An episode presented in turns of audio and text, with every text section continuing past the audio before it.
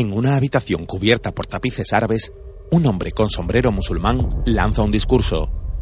La tímida luz que entra por una ventana situada a su espalda recorta la figura del hombre que acompaña su palabra con los movimientos de su mano derecha.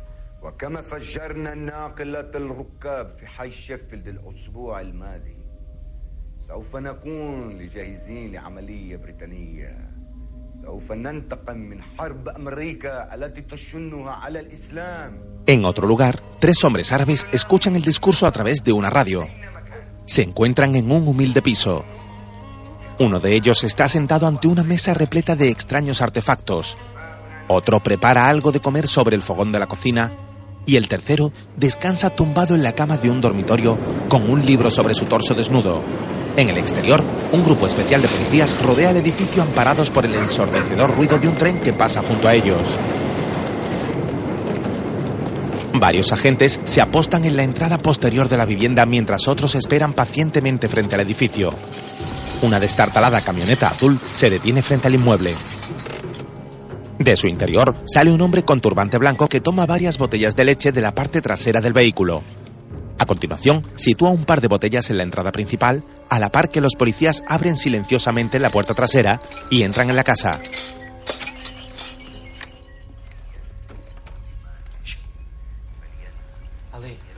Los hombres del interior del piso se alertan con el sonido de la puerta. El joven que reposaba en la cama se incorpora rápidamente.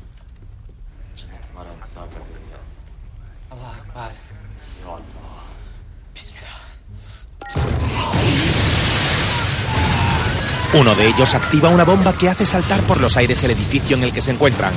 La explosión provoca una enorme humareda negra que lo envuelve todo.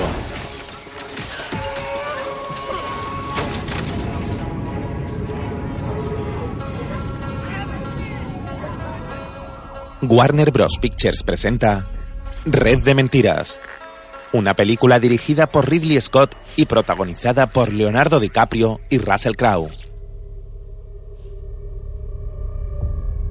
A vista de pájaro podemos apreciar la panorámica de una ciudad levantada en un árido paraje.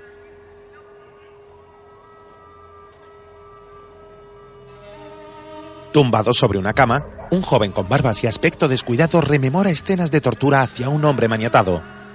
En su recuerdo, los agresores golpean al hombre sin piedad mientras él escribe impávido unas notas sobre una pequeña libreta. ¿Deberíamos estar ahí o no? Da igual cuál sea la respuesta a esa pregunta porque estamos ahí, estamos cansados y no vemos el final. Ni siquiera podemos consolarnos pensando que nuestro enemigo está tan cansado como nosotros, porque no lo está.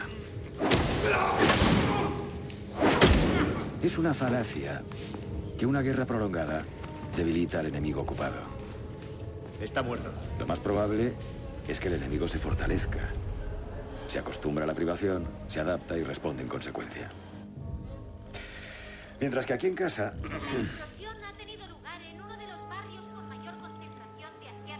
Cada muerte hace que la opinión pública pase rápidamente de estar a favor a estar en contra y de ahí a mostrarse completamente hostil. La gente está harta de guardar un minuto de silencio en los partidos de béisbol. Quiere oír que se ha acabado. El que habla es un hombre con gafas y mediana edad. Un ordenador situado sobre una mesa recoge automáticamente en un documento sus palabras. En otro lugar, el joven de las barbas monta su arma mirando las A noticias. pesar de que hemos aumentado considerablemente nuestra intensidad operativa, no vemos ningún progreso.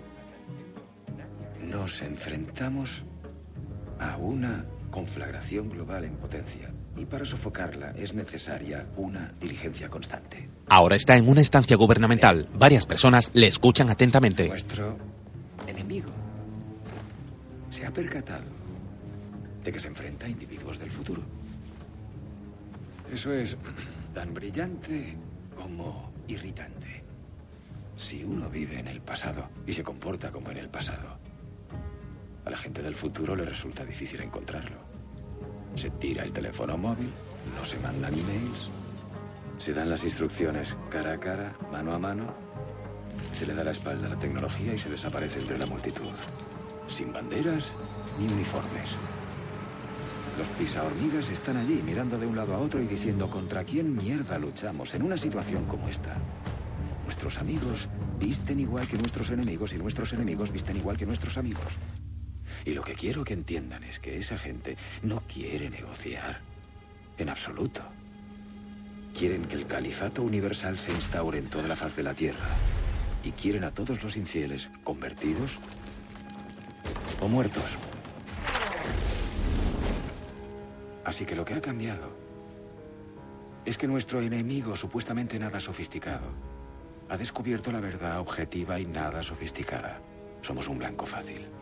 Somos un blanco fácil. Y poner fin a nuestro mundo es mucho más simple de lo que parece. Si le quitamos el pie de la garganta a este enemigo un minuto, nuestro mundo cambia por completo. Gracias, señor Mientras, el joven de las barbas toma café sentado en la terraza de una cafetería. Se encuentra en un país musulmán. Un todoterreno se acerca a la terraza conducido por un joven árabe. Se detiene frente a él. El joven se echa al hombro una mochila. Toma el vaso de café en su mano y se dirige al todoterreno. Llegas pronto. Se sube al vehículo. Hey, jefe, ¿qué pasa? Se ponen en marcha. ¿Cuál es el plan? Agenda del día. Si el coche queda inmovilizado, disparamos. Nada de intercambios, todo el mundo muere. O sea, lo de siempre. Eso es. ¿Quieres desayunar? Claro. Le da una chocolatina. Bien, cuéntame algo interesante. Yo solo cuento cosas interesantes, ya me conoces. Bien, te escucho. Vale. Hay un tío llamado Nizar. Es de Aquis, eh, cerca de Tikrit, ¿sí? Bueno, se le fue la puta olla después de la invasión. Empezó a trabajar Ya. con los batistas, con los yihadistas, pero ahora está realmente muy acojonado. Se supone que tiene que convertirse en mártir. Pero no quiere palmarla, así que ha recurrido a nosotros. A nosotros. Están ante un control militar. Eh, quita el burro. Una niña se acerca a la ventana del todoterreno con flores en las manos.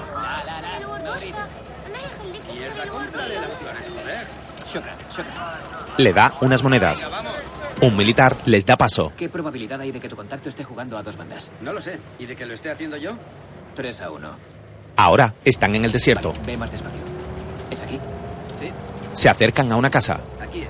Son controlados por satélite. Nitrato 37 orientado hacia objetivos. 01L2 MDT. Sobre el objetivo a las 15.31 Zulu. Móvil conectado a vehículo en movimiento. Aparca aquí. Echaré un vistazo. Saca unos prismáticos. Yo no veo nada. Voy a llamarle. Vale, llámale. El joven árabe saca su móvil. Sí, نزار احنا جينا شفنا منكم يجي ¿Eh? Y R3.9. Dice que tiene que ir uno de los dos. El contacto será dentro del coche. ¿vale? Dentro del coche. Si quiere hablar, que suba al coche. Tienes que venir tú, Nizar. Iré yo, ¿Quieres hacerme caso, coño? Eh, no. El árabe baja del coche. Eh, eh, escúchame. ¿Qué? No quiero que cuelguen en internet cómo me degollan, ¿vale? No, si pasa algo. No me, me vengas con gilipollas. ¿Me matarás? Te mataré, te mataré ahora mismo. Vale. Vete, vete y habla. No seas mariquita. El joven de las barbas se baja también del vehículo y toma un arma oculta en el asiento trasero. Su compañero camina hacia la casa. Visual confirmada. Onda larga 10.7. El joven se aposta en un muro cercano mientras espera a su compañero que vuelve junto a otro hombre árabe. Saca su móvil. Ahora no puedo hablar, Larry. Quiere la casa. Pues que se la quede. Total, es una mierda. ¿Se está grabando, señor? Se está grabando. Puede pedir lo que le dé la gana, pero no voy a hacerle caso. ¿Y para qué coño me llamas? Oye, cuelga. Cuelga, vamos. El joven mira al cielo y descubre un destello. ¿Estáis escuchando? Oye, os estoy viendo, ¿vale? Estáis llamando mucho la atención. Largaos de aquí ahora mismo. Yo me ocupo de esto. Recibido. Saliendo del objetivo. Recibido, saliendo del objetivo. 3-10. Los controladores varían la orientación del satélite. El árabe y su contacto llegan junto al joven. Sí.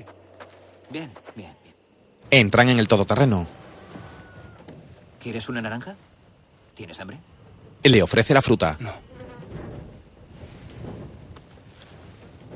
Bien, Nizar. ¿Por qué has acudido a mí? Sé demasiadas cosas. Me han preparado para salir de Irak. ¿A qué te refieres con salir de Irak? Me han dicho que debo convertirme en shahid para el martirio. Cuando alguien sabe demasiado, ellos hablan de martirio. ¿A quién te refieres con ellos, Nizar? El hombre comienza a llorar. No quiero morir. Quiero irme a Estados Unidos. Tengo un doctorado, ¿sabes? Y quieren que me, me inmole y vuele en mil pedazos. ¿Un doctorado en qué? ¿En química? No. ¿Qué es, ¿Qué es lo que sabes de materiales radiactivos, Nizar? Lingüística. Hablo cinco idiomas. Cinco, ¿sabes? Nadie debería hablarme de martirio a mí. Nadie. Eres una flor rara y Así muy es. delicada. Sí. Sí. Entonces no quieres matar a los judíos y a los cruzados, ¿no? ¿Qué sabréis de nuestro sufrimiento? Corta el rollo, ¿vale? Dame algo de información. ¿Qué sabes?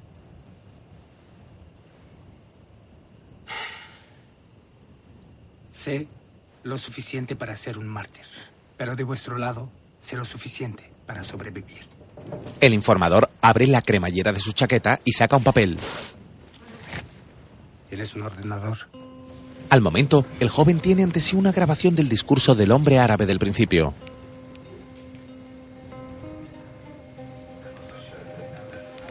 Acto seguido, saca su teléfono móvil y contacta con Hoffman, que come tranquilamente sentado en la cubierta de un barco. Soy yo. Tengo un informador iraquí cerca de Samarra. Tiene un vídeo de uno que ha cruzado la frontera iraní. Lo estoy viendo ahora mismo, señor. ¿Le ves la cara? Sí, capitán. Tengo delante a la ballena blanca. Es Al Salim. ¿Qué dice? Tiene que ser reciente. Menciona el atentado del autobús de Sheffield de hace una semana. Le, le dice a sus hermanos que se preparen para una operación que tiene planeada en el Reino Unido, que es la del atentado frustrado esta mañana en Manchester. Le, le traduciré esta parte palabra por palabra. El joven se centra en la grabación. Nos vengaremos por las guerras norteamericanas en suelo musulmán. Mientras, Hoffman camina por el embarcadero hacia su casa. Iremos a por ellos, allá donde estén. Les atacaremos a diestro y siniestro en Europa y luego en Estados Unidos. Sin tregua. Hemos sangrado. Ahora sangrarán ellos. Y sangrarán. Hasta desangrarse. Una mujer llama a Hoffman desde el porche de la casa. Son las seis de la mañana. Tengo que salvar a la civilización, cielo. Los discos se entregan en mano. Los comunicados no se envían ni se fotocopian. Mi contacto dice que las órdenes son verbales o codificadas por escrito. ¿Alguna indicación de dónde se encuentra? No, señor. Definitivamente no conoce su paradero. Pero ha mencionado que hay un piso franco en el norte, cerca de Balad, donde Al-Salim podría haber estado. Papá. Llega un niño de unos cuatro años. Están matando a todo el que sabe algo. Está asustado, ¿vale? Tenemos que interrogarle con sumo cuidado. Está bien, adelante. En Estados Unidos. No. Lleva al niño al baño. Van a por él, por eso quiere esfumarse. En el váter, no en el suelo. ¿Me está oyendo? Quiere llegar a Estados Unidos. De una pieza, en lugar de al paraíso, en mil pedazos. Que se lo hubiera pensado antes. En serio, se lo habrán cargado en un par de días, ¿eh? Sí. Y si lo hacen, no pasa nada porque estaremos ahí para ver quién aprieta el gatillo. Vuelve a la cama. Buenas noches. ¿Estoy perdiendo algo? Acabo de ofrecerle asilo. Pues le has mentido, amigo. Así que suéltalo y que vuelva a la calle. De acuerdo. El joven guarda el móvil resignado y se acerca a Nisar que lo espera junto a su compañero. Ah, vale. Bueno, todo está en orden. No, no, no, no pasa nada, no pasa nada. Solo tenemos que hacerte un par de preguntas más y nos... nos vamos. No, no más preguntas. Llevadme a la zona verde. A lo mejor podemos ayudarte. Solo un par de preguntas más. Todo va a salir bien. Confía en mí, ¿vale? Tranquilo. Siéntate. ¿Qué tap? Ente que tap. ¿Eh? Eres un mentiroso. ¡Eres un mentiroso! ¡Alto! ¡Alto! ¡He hablado Eh, contigo! eh, quieto. ¡He hablado contigo! Eh. Es lo único que queréis. eh, ¿Queréis ver quién me mata, eh? Cachea, cachéale. Quítale el móvil. El joven le apunta con su arma. Has visto la cara. Ya sabes lo que eso significa. El ordenador. ¿Guantánamo? ¿Me estás amenazando con Si Guantánamo? no haces exactamente lo que te digo, te mato aquí y ahora, ¿entendido? Bajan la pistola. Escucha. Somos tus amigos, ¿vale? Somos tus amigos. Estamos aquí para cuidarte, para protegerte. No podéis protegeros ni a vosotros mismos. Más adelante, Hoffman se encuentra en el centro de operaciones desde el que controlan por satélite a los jóvenes. Estos se confunden entre el gentío de la ciudad. Jefe. Sí, estoy aquí. Tengo visual con él. Vale, ¿por dónde viene? Se acerca. Viene hacia nosotros. Así, lo veo. Lo veo. Va por la calle, se dirige al norte hacia la plaza. Vale, vale. Me quito de en medio. De acuerdo, te informaré de lo que hace. Bien, vigílalo. Vale, ha parado enfrente de la cafetería. Sigue a pie. Nizar baja de una moto y camina entre la gente. ¿Te escucha pasar? Sí. Se acerca una furgoneta negra con unos tíos. Con muy mala pinta. Le están mirando. Sí, la veo. Dime qué pasa. De acuerdo. Parece que están aparcando delante. Sí, se ha parado. La furgoneta se ha parado. ¿Puedo volverme? Sí, sí. Nizar coge la moto. Cuatro o cinco tíos salen de la furgoneta. ¿Puedes identificar alguno? No, no los he visto nunca. Los hombres corren armados tras Nizar. Herido cae de la moto. Los hombres levantan a Nizar y lo llevan a rastras hasta la furgoneta. El joven de las barbas saca disimuladamente su arma y dispara contra Nizar al tiempo que es introducido en la parte trasera del vehículo. Fuera uno. ¿Has visto un destello? ¿Qué? ¿Le han dado a alguien? Ponlo otra vez. Ed Hoffman abandona presuroso la sala. Hola. Pues si no lo ha visto, me he cargado a un hombre. Has hecho lo que tenías que hacer, si no, estaría Describiendo hasta la forma de tus cejas ahora mismo. Pero lo he hecho, ¿no? Ya está, lo he matado. Iban a matarlo de todas formas, además. Ya lo habías exprimido, estaba seco. Disculpa. El joven resopla. Ferris, Tu silencio debería decirme algo, porque sabes que estamos en guerra, ¿no? Y tu amigo, con el que habrás tenido un intenso cara a cara intercultural, era un capullo terrorista que resultó ser un cobarde que quería ir a Disneylandia. Mire, nos vamos al norte, ¿me oye? Nos vamos al norte, al piso franco de Bala. No, no, no, amigo, de eso nada. Estás quemado. La gente habla. Si estuviera quemado, Ed, habría mandado un operativo en cuanto me he cargado a Nizar. Pero no lo ha hecho, ¿verdad? ¿Verdad? Porque estábamos hablando, Ferris. Tú y yo nos vamos a ese piso franco, ¿entendido? Ahora. Ferris. Y el coche, joder. Vámonos de aquí. Más tarde, Ferris y Basam viajan a través del desierto a bordo de su todoterreno. Al llegar junto a una ladera, detienen el vehículo. Al momento, agazapado entre las rocas que se dispersan por el terreno, Ferris observa con sus prismáticos los movimientos en torno a una cabaña de piedra que se encuentra a varios metros de él. Un hombre con sombrero musulmán quema documentos y CDs en una fogata encendida en la entrada a la casa.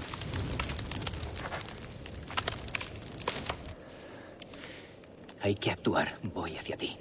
Ferris vuelve al vehículo en el que Basam prepara su arma y se coloca una Si pasa túnica. algo me matas, ¿entendido? Sí. El joven se coloca también un sombrero musulmán y camina con decisión hacia la casa mientras Basam lo cubre con su arma, parapetado tras una roca.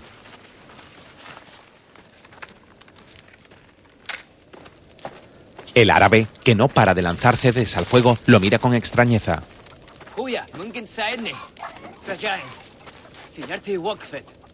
Ferris señala al coche. Otro hombre aparece alertado por el primero. Ferris detecta a un tercero que se oculta con su arma tras un murete de piedra. الماكينة الدينامو منين انت؟ من بغداد رصافة Los árabes se miran desconfiados. Uno de ellos camina hacia una metralleta. Ni se te ocurra, cabrón. Basam le dispara. Ferris saca su arma de debajo de la túnica y acaba con el otro hombre. A continuación, dispara al que le vigilaba desde el murete. Basam se sube al coche mientras Ferris se protege de otro tirador. Envío de chile, mota o nitrato a estas coordenadas. Basam consulta un mapa en el coche a la par que Ferris lanza una granada a un patio interior de la casa. Ya adentro, dispara fallidamente a otro tirador. Norte 34 grados, 20 minutos, 16 segundos. Este 44 grados, 24 minutos, 14 segundos. Es un objetivo vivo. Una conocida base de operaciones de una célula de Al-Salim. Objetivo de gran valor. Recibido, aproximándonos. Varios helicópteros se dirigen hacia el lugar, así como Basam, que conduce el todoterreno a toda prisa para llegar a la casa. Por su parte, Ferris acaba con el tirador y atraviesa la puerta de una habitación. En el interior se encuentra otro hombre árabe con el detonador de una bomba en su mano.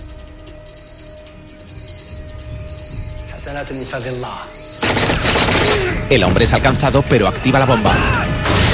Ferry sale de la habitación al tiempo que ésta salta por los aires. Basam, que acaba de llegar al lugar, se protege de la explosión tras un muro y acto seguido saca a su compañero de la casa. ¡Vamos! ¡Tenemos que irnos! información! Ferris corre a la hoguera. Rescata del fuego algunos CDs y se suben corriendo al vehículo. Huyen del lugar justo cuando una explosión destruye la casa al completo. Un par de jeeps se dirige a ellos.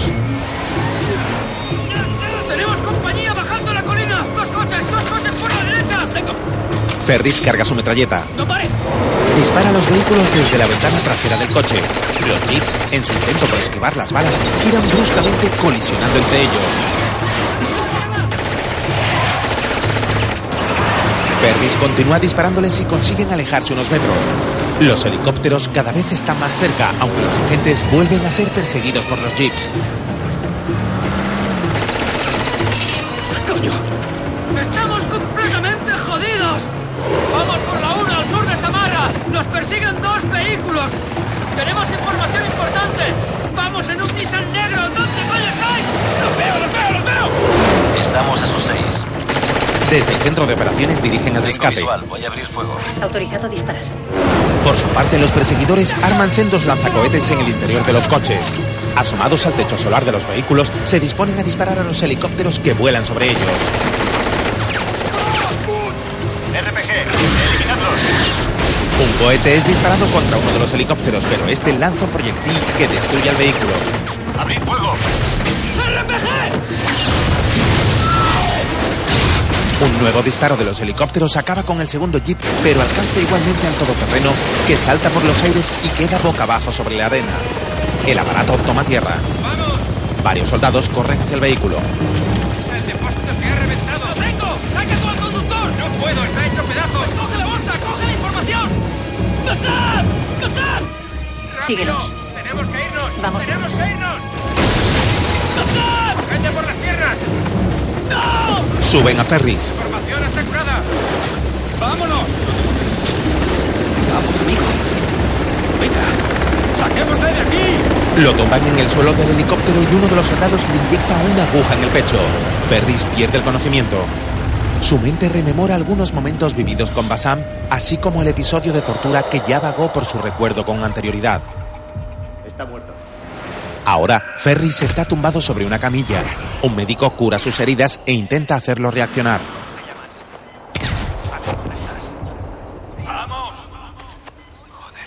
Ferris abre sus ojos aunque permanece semi-inconsciente. Al poco, el médico le extrae diminutos fragmentos de las heridas de su brazo y los coloca en un recipiente metálico. ¿Qué es eso? Fragmentos de hueso. No son tuyos. Más adelante, Ferris toma un refresco en la cafetería de una base militar. Un soldado se acerca a él. ¿Han recibido ya lo que envié? Todo ha sido descargado en Langley.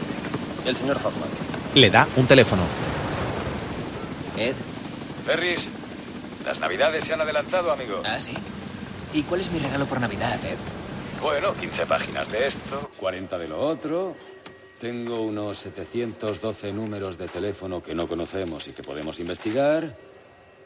Y entre otras cosas, un piso franco en Amán. Los yihadistas entran y salen de ese sitio como si fuera la hora feliz en un puticlub. Tienes que verlo. Antes de entrar en materia, me gustaría saber qué va a hacer por la familia de Bassam, Ed. Yo no lo conocía. ¿Qué vas a hacer tú por la familia de Bassam? Era tu contacto. Ahora no lo conoce, ¿eh? Irás a Amán en calidad de jefe temporal de la estación. Estarás por encima de Holiday. Diga lo que diga, tú eres quien manda. Actuarás de enlace con la inteligencia jordana que le tiene tantas ganas al Salim como nosotros. Trabajarás con un hombre llamado Hani Salam, que no es de los que arrancan uñas. Hani es un profesional. Y compartiré información con él. La respuesta es no.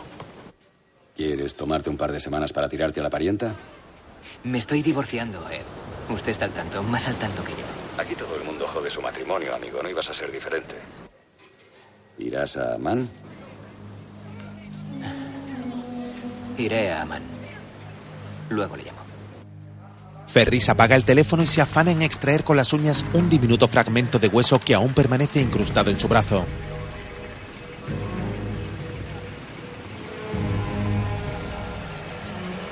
Cuando lo saca, lo mira detenidamente y lo introduce pensativo en una caja de cerillas.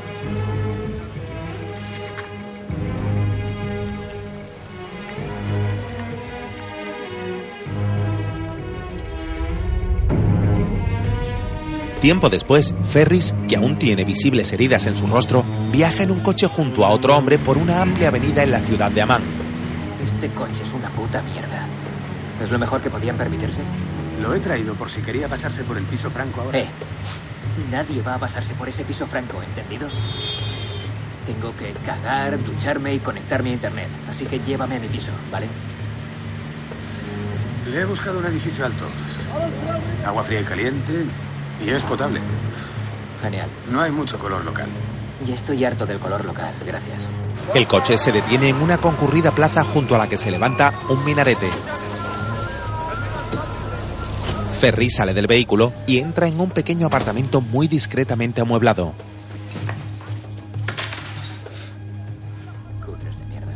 Al día siguiente, llega junto a su compañero a un edificio gubernamental norteamericano a bordo de un lujoso coche oficial. Buenos días, señor. Muestran sus acreditaciones y al poco están en un despacho junto a otro hombre.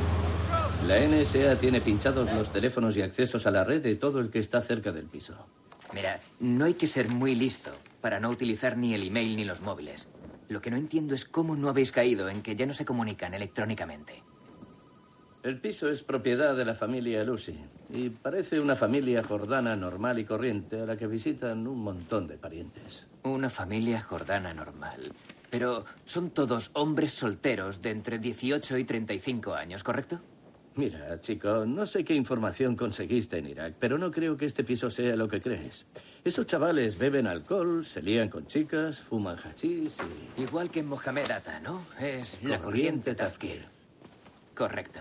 Está permitido con el fin de engañar al infiel.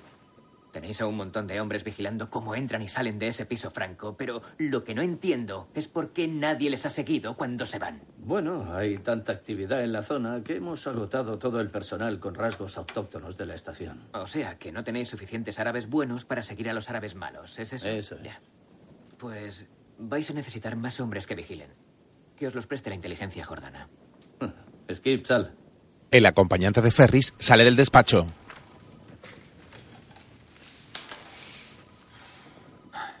Verás, he recibido una orden de mis superiores en la que se me indica que te sea lo más útil posible en todo lo que necesites o solicites. Pero creo que involucrar al servicio secreto jordano es poner en peligro la integridad operativa. Mira, conozco muy bien a la inteligencia jordana, ¿de acuerdo? Y están haciendo un trabajo muy superior al tuyo, amigo. Bueno, ya has leído la orden en la que queda claro que yo estoy a cargo de esta operación. Lo que necesito es que dejes este despacho inmediatamente y me entregues a todo tu equipo. Te hemos visto ascender en la división de Oriente Próximo. Te veré cuando fracases. A ti y a Hoffman. El hombre toma su chaqueta de una silla y sale desafiante del despacho. Al momento, Skip vuelve a entrar en él. Hazme un favor, tráeme una cafetera de café recién hecho y organiza una reunión con todo el personal en 15 minutos, ¿de acuerdo? En defensa del señor Holiday, señor Ferris, el señor Hoffman no nos dijo que esto iba tan en serio. Ed Hoffman es el jefe de la división de Oriente Próximo, pero no sabe una mierda si no es por el que está sobre el terreno, y ese soy yo, ¿vale? Y ahora, por favor, deja de hacerte el puto tonto y organízame una reunión con Hani Salam. Gracias. Tiempo después, un lujoso coche negro entra en el recinto de un edificio oficial jordano custodiado por varios soldados autóctonos. Ferry sale del vehículo con un maletín en la mano y accede al vestíbulo en el que le espera un hombre árabe. Señor Farid, Con un gesto, el hombre le indica el camino. A continuación, le abre la puerta de una lujosa sala de reuniones con enormes ventanales hacia un jardín. En él, un elegante hombre musulmán le espera sentado junto a una mesa de terraza. Hani Pasha. Pasha. Es un término otomano. Bien. He oído que le gusta. Encantado de conocerle. Señor Ferris, por favor, siéntese. Gracias, señor. Ferris toma asiento. Bienvenido a nuestro prometedor país. Muchas gracias. Tan de fiar como puede ser lo que Ed Hoffman llamaría una monarquía de turbante. Bueno, eso es cosa de Ed Hoffman, señor. ¿Qué ha oído de este edificio? Si le soy sincero, he oído que lo llaman la fábrica de uñas. Pero nadie cercano a usted diría algo así, claro. No. Pero la gente es estúpida. La tortura no funciona. Bajo tortura un hombre dice lo que sea, con tal de no sufrir más. Usted tendrá experiencia, estoy seguro. Hani sirve a Ferris una taza de té. Señor Ferris, aquí en Jordania, para los fundamentalistas, yo soy el enemigo. Tal vez el peor de ellos. No toméis a los judíos ni a los cristianos por aliados. ¿Lo conoce, señor Ferris?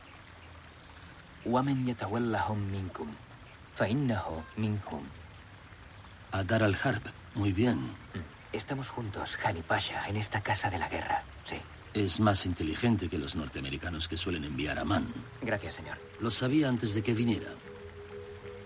Es joven, pero respeta a los mayores. Habla árabe. Es un árabe camuflado. Ambos se levantan y entran en la sala de reuniones. Sequen el ver. Hani le pide al hombre que acompañó a Ferris que cierre la cristalera. Bien. Hemos descubierto un piso franco y una célula de entrenamiento de Al-Salim aquí en Amán. Voy a necesitar que me ayude con la vigilancia. Esto es lo que sabemos por ahora. Ferris le da una carpeta con documentos. Extraño. Ed Hoffman preferiría tener menos información que compartirla conmigo. Pero yo no soy Ed Hoffman ni mi predecesor. Soy yo, señor. Eche un vistazo. Hani abre la carpeta y toma en sus manos varias fotos en blanco y negro que estudia con detenimiento. En ellas aparecen varios hombres árabes de mediana edad. Tengo una norma. Si vamos a cooperar, querido, nunca me mienta. ¿Entendido? Nunca me mienta. Ferris asiente con la cabeza. Tendrá a sus agentes. Gracias, señor. En el centro de operaciones, El agente Ferris está llegando al punto. Gracias. Siguiéndolo. Recibido. Reposicionaré el aparato. Orientándolo hacia 2.5. Hoffman vigila los movimientos de Ferris. Este viaja a bordo de un destartalado coche acompañado por Skip. Recorre las calles de un barrio popular y se detienen junto a un descampado. Ese es. Ese es el piso franco. Al otro lado se levanta un sencillo bloque de pisos. En la fachada hay dibujado un libro y palabras escritas en árabe. Skip le da un vaso de té que le sirven en un puesto callejero y ambos se fijan en un hombre que lee un periódico sentado en un banco. ¿Qué quiere hacer con ese? Tú vigílalo. Lo vigilo y qué más. Nada más. No tengo claro lo de la vigilancia del GID. Yo no veo a ningún agente de Hani. Yo ya he visto unos cuantos. ¿Ves a esos dos de la puerta, enfrente del piso franco? Hay otro vendiendo radiocassettes y otro detrás de mí con una camiseta de rayas. Eso te cuento por ahora. De repente repara en un joven que se sienta junto al que leía el periódico. ¿Quién es ese? El que se ha sentado. Es uno de los nuestros. ¿Uno de los vuestros? ¿Pero de qué Un estás? confidente de la estación. Ziad Ibishi. Es uno de nuestros contactos de los campos de refugiados palestinos. Un confidente de la estación, ¿eh? Oye, ¿qué mierda hace contactando y por qué no he sido informado? No lo sé, no lo sé. Si ese yihadista sospecha, cerrarán el piso franco y se largarán. Se lo va a cargar. Va a joder toda la maldita operación. Otra vez no, puto Hoffman. El hombre del periódico comienza a correr entre el gentío y Ferris tras él. Los hombres de Hani intentan detenerlo en vano. Ups. Continuar el seguimiento. Área ampliada. Seguimiento. En el centro de operaciones, Ed observa impávido la acción, mientras Ferris descubre al hombre intentando entrar en un edificio, pero al verlo, echa a correr de nuevo. Skip lo persigue también tomando un desvío. ¡Córtale el paso! ¡Córtale el paso! El hombre busca una salida alternativa. Ha entrado en el callejón. Ajustando. Desesperado tropieza con un ciclista en su huida sin parar de correr. Ferris cada vez está más cerca. Cambiando a modo rescate. Escaneo y barrio. El callejón por el que corren está cortado por una Fijar tapia. la imagen. Imagen fijada. El hombre se encarama a ella seguido de Ferris. Al otro lado, unos perros les ladran nerviosos. El hombre saca un cuchillo que Ferris le arrebata. Aprisionándolo contra la pared, le apuñala en el costado hasta acabar con él. Los perros se abalanzan contra la gente. Ferris se agarra a la tapa intentando llegar al otro lado. Los perros le muerden las piernas con ferocidad hasta que la gente salta el muro. Más tarde, camina magullado por un descampado. Skip, solucionado. Necesito que vengas a por mí, ¿entendido? Me han mordido unos putos perros rabiosos. Mierda. Estoy en el descampado. Sí, ven a buscarme. Más tarde, cae la noche y Skip detiene el vehículo frente a un bloque de pisos. Ferris baja del coche y mira atónito hacia el edificio. Estás de coña, ¿no? Llévame a un hospital de verdad. Llévame a la embajada. Está a más de una hora. Pillar la rabia no es ninguna tontería. Necesitas vacunarte. Venga. Vamos. Al momento, Ferris está recostado sobre la camilla de una sencilla enfermería. Un médico se encuentra junto a él. Vamos a vacunarle. Aisha, Una joven y guapa enfermera con bata blanca entra en la sala.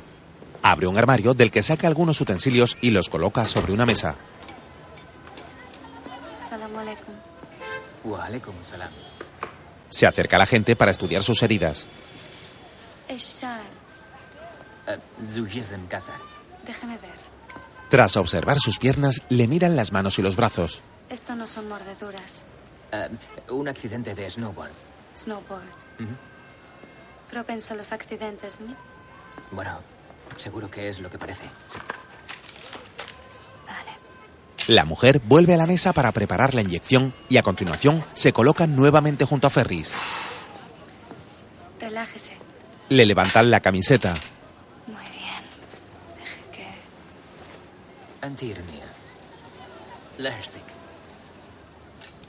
Mi padre era iraní. Yo vivo en Amman ahora. Le desinfectan la zona con alcohol. Vale. Le va a doler. No me gustan las agujas. Piense en otra cosa. Ferris acusa el pinchazo con un gesto de dolor. Bien, esta es la primera de las cinco inyecciones antirrábicas que tendrá que ponerse entre este mes y el siguiente. No hace falta que venga aquí. Puede ponérselas en cualquier clínica. Una a la semana, ¿vale? ¿Ya, ¿Ya está? Sí, ya está. Ahora mismo vendrá alguien a vendarle las heridas. La enfermera se marcha. Gracias. Más adelante, Será mamón. ¿Cómo espera que lleve a cabo una operación si está llevando otra paralela por su cuenta que me jode la mía? Mire, escuche, si quiere que dirija a Man, déjeme dirigir a Man, ¿de acuerdo? Le he dado mi palabra a Hani Salam. ¿Lo entiende? Ajá. ¿A dónde quieres llegar? A que aquí tiene que dejar de tocar los cojones, ¿de acuerdo? Tenemos que respetar lo que él quiere. Lo respeto. ¿Qué es?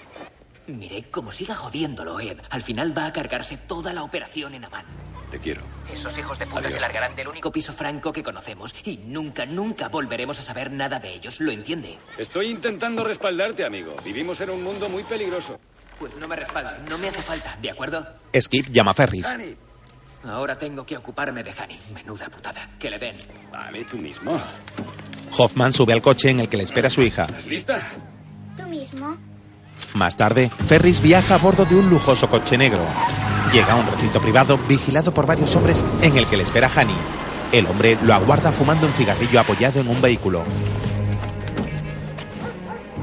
Apurado, Ferris baja del coche. Hani Pasha, por favor, deje que le explique. Por suerte, el piso franco sigue ahí. Tira el cigarro con brusquedad. En cuanto al hombre que se ha cargado, hizo bien. Una buena decisión. Los yihadistas creen que fue un robo. Hay muchos robos en la zona, así que ha sido muy listo, querido. Bueno, me alegro de oírlo, señor. Mire, Ed Hoffman. He hablado con el señor Hoffman muy seriamente. Ahora le mostraremos las leyes de espionaje del rey a su agente. Ambos entran en un edificio en el que hacen guardia varios hombres. Se detienen ante una puerta a la que llama Hani. Desde dentro, un hombre baja la tapa que cubre un cristal, descubriendo el interior de la habitación. Ferry se asoma. En la sala, un hombre da latigazos a un joven desnudo que permanece recostado sobre una mesa. Pensaba que no creía en la tortura, Hani Pasha. Esto es un castigo, querido, que es muy diferente. La víctima es el joven confidente de Hoffman. Ferris retira la mirada. Siga mirando. Dígale a Edward lo que ha visto. Más adelante, un hombre con sombrero musulmán y bicicleta en mano camina por unos mugrientos callejones. Al pasar junto a un contenedor de basura, se detiene y extrae del interior un vaso de papel. A continuación, saca una nota del vaso en la que hay escritas varias palabras en árabe junto a otra. Nordermar. El hombre vuelve a meterlo todo en el contenedor y continúa con su marcha. Tiempo después, en un colorido mercado de una ciudad europea, una multitud de personas realizan sus compras. Un hombre musulmán aparca un coche junto al mercado y camina nervioso entre el gentío con un teléfono móvil en su mano. Al momento, tropieza con una mujer oriental que posa ante una cámara de fotos para su esposo. El hombre continúa su camino sin inmutarse y marca unos números en su teléfono. Una tremenda explosión hace volar por los aires el mercado. Desde una cámara de seguridad descubrimos que lo que estalla es el coche que segundos antes había dejado aparcado el hombre musulmán. Al poco, Ferris mira las noticias desde su apartamento en Jordania.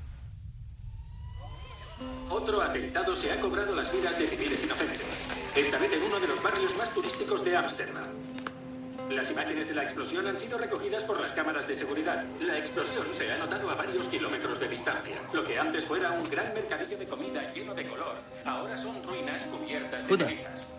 Hani, que acaba de llamar a su mujer para que le ayude a colocarse los gemelos de su camisa, también mira las noticias desde su casa. Pero Los investigadores de la unidad antiterrorista de la policía han llegado y están examinando los fragmentos de explosivos con el fin de determinar si existe alguna conexión entre este atentado y los últimos atentados perpetrados en el continente y en el Reino Unido. No En un lujoso salón, Al-Salim está sentado frente al televisor junto a uno de sus hombres. Escuchemos las declaraciones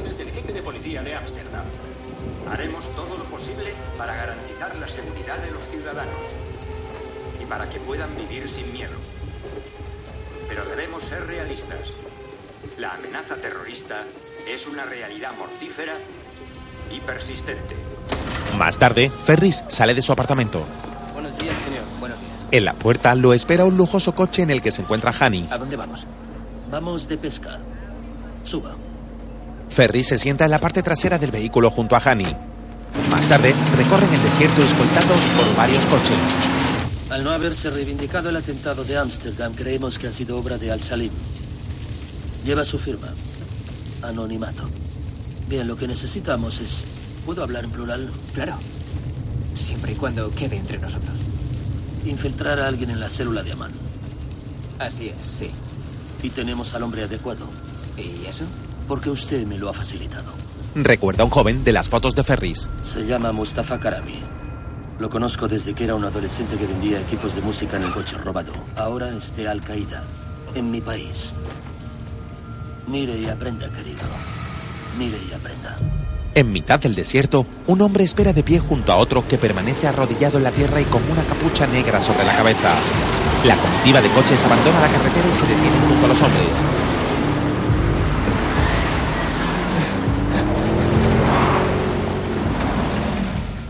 Hani baja de su vehículo seguido por Ferris y se dirige hacia el encapuchado.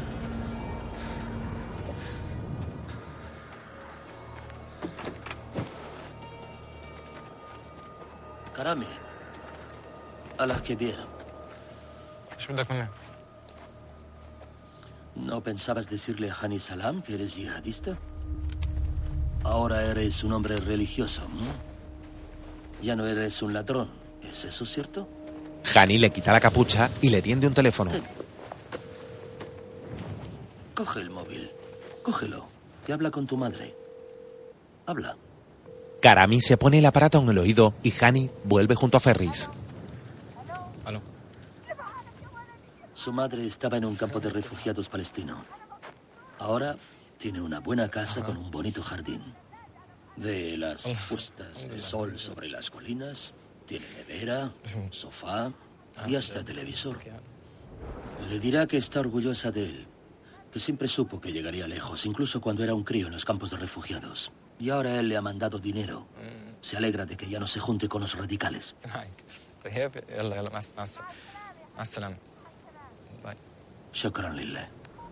El joven cuelga el teléfono y se lo devuelve a Hani. Eres una bendición de Alá para tu madre, Mustafa. Tú no has hecho nada de eso por ella, pero deberías.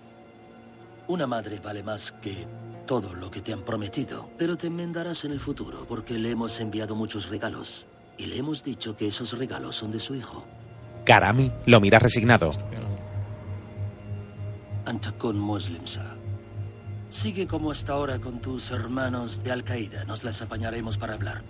Mustafa, aún de rodillas, se abraza a la pierna de Hani. Venga, venga, venga, venga, levanta, levanta, levanta. Hani le besa las mejillas. Vete. Uno de sus hombres le devuelve al joven su bicicleta. Mustafa se sube a ella y se marcha. Hani vuelve junto a Así Ferris. que lo volvemos a soltar al mar para que nade donde suele nadar, aprenda lo que suele aprender. Y para ver hasta cuándo recuerda mi benevolencia. ¿Y qué ocurre si la olvida? Si la olvida, le recordaré que tengo el poder de la vida y de la muerte sobre él, porque en cuanto desee, puedo decirles que trabaja para mí. Más tarde, Ferris entra en el edificio de su apartamento mientras habla por teléfono. ¿Ed? Háblame del contacto de Hani. ¿Quién? Karami, el de la bici. ¿Qué crees que hago en mi tiempo libre? ¿Jugar al tenis? ¿Tengo pinta de tenista? Ni lo sueñes, eh. Amigos, somos una organización orientada a los resultados y necesitamos resultados ya porque de lo contrario no estaré contento. Tú no estarás contento y él dirá INSA. ¿Qué significa?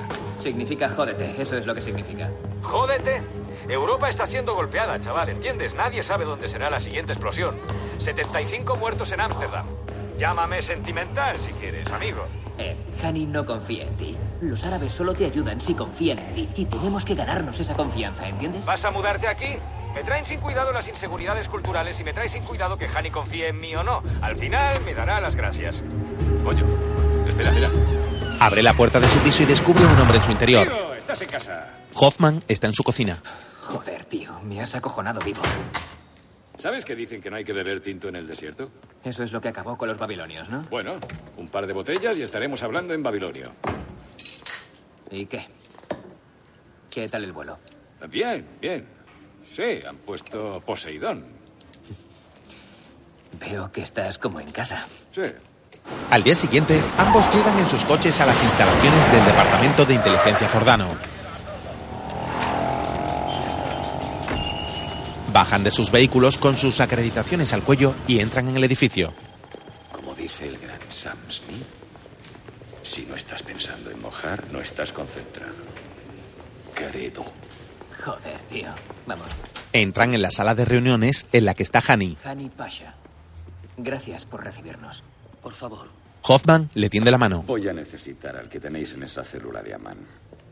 No mires al amigo. No ha abierto el pico. Esos yihadistas puede que no usen el móvil, Hani, pero tú sí, ¿no? Por favor. No digas que no antes de que termine. Déjame que diga lo que he venido a decirte. Gracias. Has hecho un increíble trabajo ganándote al tal Karubi. Ka- Ka- Katumi. Karami. Karami. Bien, nos ganamos a los confidentes para usarlos según las necesidades. ¿Y yo tengo una necesidad? No. Ah, ya. Estoy empezando a frustrarme. ¿Por qué te frustras, Edward? Porque somos socios, ¿sabes? Tú tienes algo que yo necesito y que me ayudaría y no quieres dármelo. Y estoy intentando transmitirte una sensación de urgencia. La urgencia no hace que se cambien métodos que funcionan por métodos que no funcionan. ¿Quién paga las facturas aquí? Odiaría tener que hacer que mi presidente llamara a tu rey, porque eso sería muy violento para todos. En temas de inteligencia, Edward, estás hablando con el rey. ¿En serio? Bueno, Majestad. Quiero el control. Como un favor a Estados Unidos. No puede ser. Podría decirte que lo utilizaríamos conjuntamente, pero no sería verdad. Las verdaderas operaciones de inteligencia son secretas de por vida. Los americanos, no podéis guardar un secreto, porque sois una democracia. Yo sé hacer mi trabajo. Nunca te he fallado, ¿verdad? Nunca me has fallado. ¿Quieres que esta sea la primera vez? Edward, no lo estás entendiendo. Karami no sabe nada. No es así como funciona la organización. Le preguntaré lo que sabe cuando llegue el momento. Bien, ¿satisfecho? Más o menos. Ed le muestra a Hani la fotografía de un hombre. Puede que vosotros inventarais el álgebra, pero nosotros somos los que averiguamos cómo utilizarla. Supongo que sabes quién es. Es una foto reciente de Al-Salim. Esta no la tenías, ¿no? Puedes quedártela. Te la regalo porque somos socios, ¿verdad? Bien, estoy cumpliendo mi parte del trato. ¿Vale? Es hora de que haya reciprocidad. Tienes que darme a Karami. Ferris mira a Hani en silencio. Ensa. Significa. Jódete, ¿sabes? Sé lo que significa. Más tarde, Has sido violento de cojones. ¿Sigues pensando en mojar, eh? No te pases de listo. El caso es que ese Hani es perspicaz, pero también arrogante. Esa será su perdición. Ya. Estás hablando de él, ¿verdad? Relájate, amigo. Joder, tenías una foto reciente de Al Salim. ¿No crees que podría haber utilizado algo así, eh? ¿Qué otras cosas me estás ocultando? ¿Qué quieres saber? Para empezar, ¿cuál es su nombre real? Karim al-Shams. ¿Lugar de nacimiento? Siria. Hama. ¿Pasado? Su adorable familia de clase media fue asesinada por Jafez el-Assad y se fue a vivir a Arabia Saudí. Estudió física e ingeniería en Riyadh, luego aquí en Amán. Hizo un posgrado en la Universidad de Carolina del Norte, estudió en tu uni.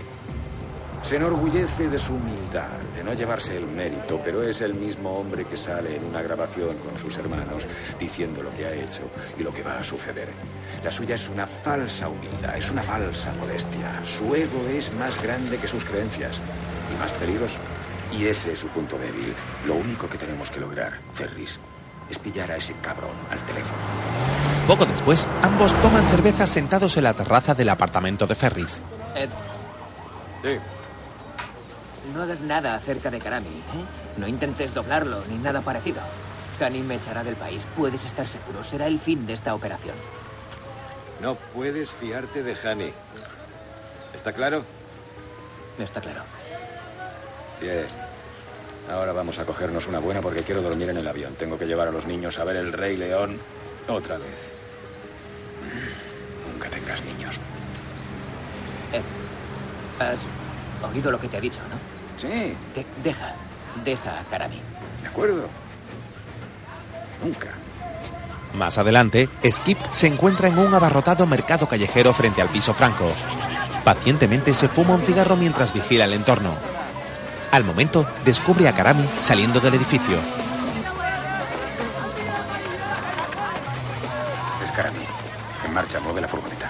Skip comienza a seguir al joven entre el gentío junto a dos compañeros más. Karami camina despreocupado a través de las calles adyacentes mientras lee un periódico. Al momento, repara en una furgoneta que dando marcha atrás se acerca a él sospechosamente. Karami descubre entonces a Skip y sus compañeros tras él y consigue escabullirse por una callejuela un segundo antes de que la furgoneta bloquee la entrada.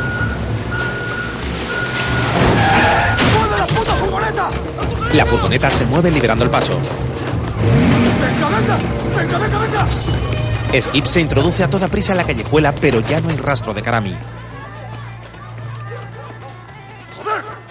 Mientras, Ferris espera recostado en la camilla de la enfermería. Entra la enfermera. Salamu alaikum. Aleikum salam. Creo que le dije que podía ir a cualquier clínica. Y debería haberse puesto la inyección ayer. Pero ayer tú librabas. Además, cuando se encuentra un buen médico, no hay que cambiar, ¿no? No soy médico. Norza, doctora, muhendisa, imam. Lo mismo, Dan, no hay que cambiar. Zouja, esposa. Eh, ¿No llevo alianza? No, pero la semana pasada sí. Ah, ¿te fijaste? Mal marido. Aisha le clava la aguja en la barriga. Sí, sí, he sido un mal marido y ella peor esposa. Por eso estamos divorciados. Se acabó. Y ahora está buscando otra cosa, ¿no? Lo más diferente a ella que pueda encontrar. Algo casi imposible. Recoge sus Ya utensilios. está. Hasta la semana que viene. Inshallah. Sale de la habitación. Inshallah. Al momento, Ferris la encuentra en una sala contigua. ¿Puedo? Sí. Me preguntaba si tal vez podríamos tener una conversación antes de la semana que viene. A lo mejor, inshallah, esta misma tarde, si, si eso no te incomoda. Bueno, para que los dos pudiéramos hacer eso, primero tendríamos que tener una conversación sobre la forma correcta de tener una conversación. Además, donde voy esta tarde, te incomodaría a ti más que a mí. Eso, eso lo dudo. Yo no. Más tarde, ambos caminan por los alrededores de un barrio de chabolas. Las improvisadas casas se agolpan unas encima de otras, rodeadas de inmundicia. Una gran multitud de personas inundan las calles que rebosan actividad. Ferris y Aisha caminan el uno junto al otro. Repentinamente, alguien le saca unas fotos desde la lejanía. Al poco, Ferris se encuentra sentado en una sala de espera rodeado de mujeres y niños que lo miran divertidos. Desde lejos, Aisha, vestida con bata verde, lo observa sonriente. Más tarde, ambos están sentados en la terraza de una cafetería. Si intentas averiguar hasta dónde llegaré con el fin de demostrarte mi interés, ya tienes la respuesta. ¿Ah, sí? ¿Qué otra cosa puedes hacer llegados a este punto? ¿Irte de aquí sola? Estás más seguro conmigo y lo sabes. ¿Qué es lo que quieres? Saber lo que haces aquí. Bueno, soy asesor político. Ya haces snowboard en Amman. Así es. sí, sí. Sabes, tengo algo que decirte. Algo importante. Un hombre no es su trabajo. Mira, una cosa es el trabajo que hace y el otro. Entiendo. Quiero que sepas lo que pienso, el modo. el modo en el que yo te veo. Pues gracias. De nada. Shukran. Un camarero que le sirve dos vasos de té mira a Ferris desconfiado antes de marcharse. ¿Puedo volver a verte, Aisha? La mujer baja la mirada.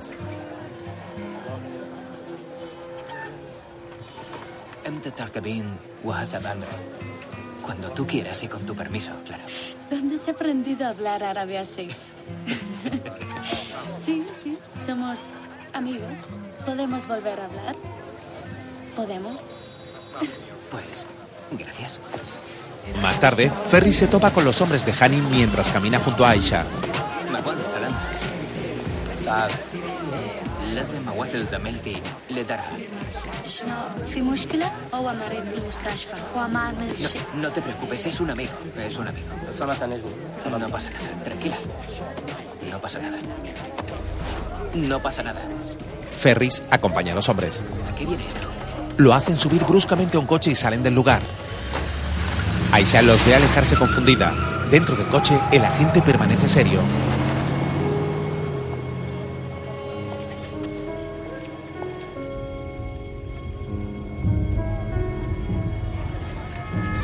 Poco a poco se acercan al piso franco que apenas se mantiene en pie envuelto en llamas.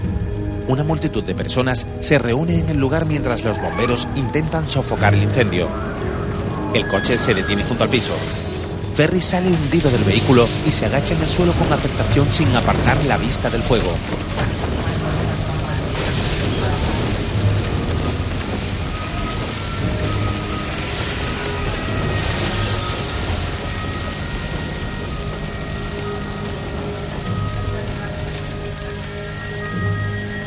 De vuelta al coche, los hombres de Hani lo llevan hasta un enorme vertedero. Varios vehículos se encuentran en el lugar.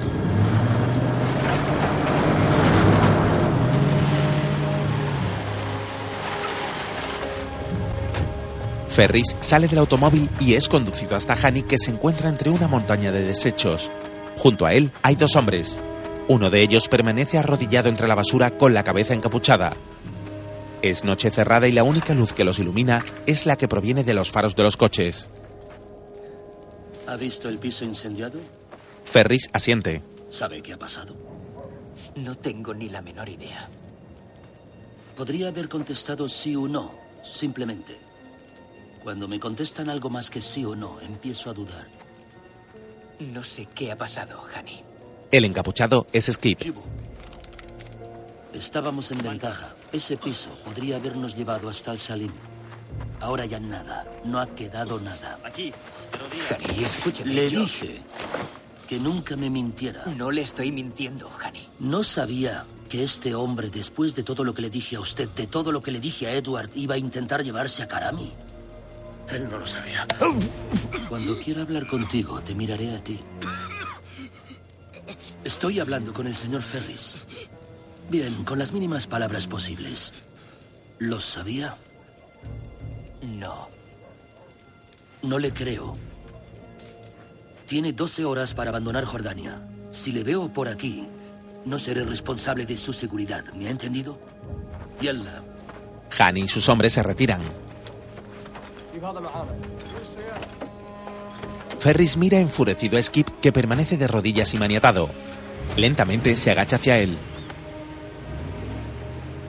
Sabías que tenías que cumplir mis órdenes. Ferris, lo sé, pero mira, yo... Ferris le da un puñetazo que lo hace rodar entre la basura. Irritado, escupe en el suelo con desprecio y se aleja del vertedero. ¡Ferris! Skip se queda solo entre los desechos. ¡Ferris! Tiempo después, Ferris se encuentra en Washington. Toma café sentado en la terraza de una cafetería en mitad de unos jardines. Ante él se extiende un hermoso lago en el que nadan algunos patos. Hoffman lo sorprende por la espalda. ¿Qué hay, amigo? ¿De vuelta de las dunas? Ferris se levanta. ¿Disfrutando de la civilización? Joder. ¿Te apetece un perrito? ¿Cómo esperas que trabaje, eh, Ed? Si no me enseñas todas las cartas. ¿Y un helado? Todo lo que Hani quería era paciencia, Ed. Paciencia no como una virtud personal. Me da igual lo que quisiera No como una virtud personal, sino como un requisito operativo. Y no has podido tenerla. Tienes demasiada sed de poder y codicia. Has jodido toda la operación. Joder, creía que Hani quería matarme. Ah, no exageres. ¿Qué va a querer matarte? ¿Le caes bien? Le caes fenomenal. ¿Y a quién va a tener allí? Mejor que tú. Ed se sienta. nadie. No te preocupes. Pronto estarás de vuelta en Jordania con tu pequeña putanga jordana de la que crees que no sé nada, pero te equivocas. Ferris le vuelca la Eres silla. un puto gordo de mierda, ¿lo sabías? Vivimos de esta mierda. Ponte a dieta. ¿Has acabado ya? He hecho lo que tenía que hacer. Se levanta del suelo y vuelve a sentarse. No tengo tiempo de jueguecitos de paciencia, sí, de paciencia y de sentarme a comer cuscús. Ferris se ha sentado también. Los intereses de Hani se limitan a su pequeño feudo. Los míos son globales.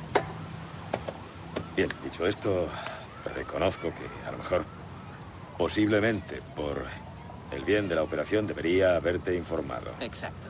Para empezar, lo que deberías haber hecho es escuchar a Hani y lo sabes. Mira, hace 10 años te habría hecho picadillo. Debiste haber aprovechado entonces, ¿no? Tal vez. Ahora ya no puedo. Lo que tenemos que hacer, con o sin la cooperación de Hani, es meter a nuestro contacto dentro de la Jaima de Al-Salim. Podríamos meternos en todas las malditas mezquitas salafistas del mundo y no conseguiríamos nada. Sí. Pero eso Al-Salim no lo sabe, ¿no? ¿Qué? Que no lo sabe. Bueno, él... No, no sabe que no podemos hacerlo. No sabe lo cerca o lo lejos que estamos. No sabe qué es verdad y qué no lo es. ¿Vale? Mira, Osama vendió a Zarqawi porque se estaba haciendo demasiado poderoso, ¿cierto? ¿Cierto? Y si, en lugar de buscar a Al-Salim por todo el mundo como estamos haciendo sin obtener resultado alguno, hacemos parecer que hay otra organización terrorista operativa tan efectiva como la suya. ¿Cómo, cómo reaccionaría Al-Salim ante ese desafío? ¿Qué haría? Se volvería paranoico o loco de alegría, quizá ambas cosas. Exacto. Pero en cualquier caso intentaría ponerse en contacto con ellos, ¿cierto? ¿Cierto? Es decir, con nosotros. Con nosotros. Eres un gran hijo de puta. No podemos hacer eso desde Langley.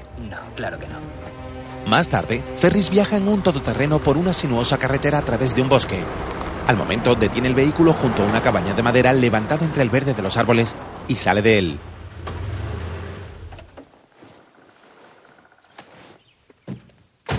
Un hombre de mediana edad y aspecto desaliñado sale a su encuentro.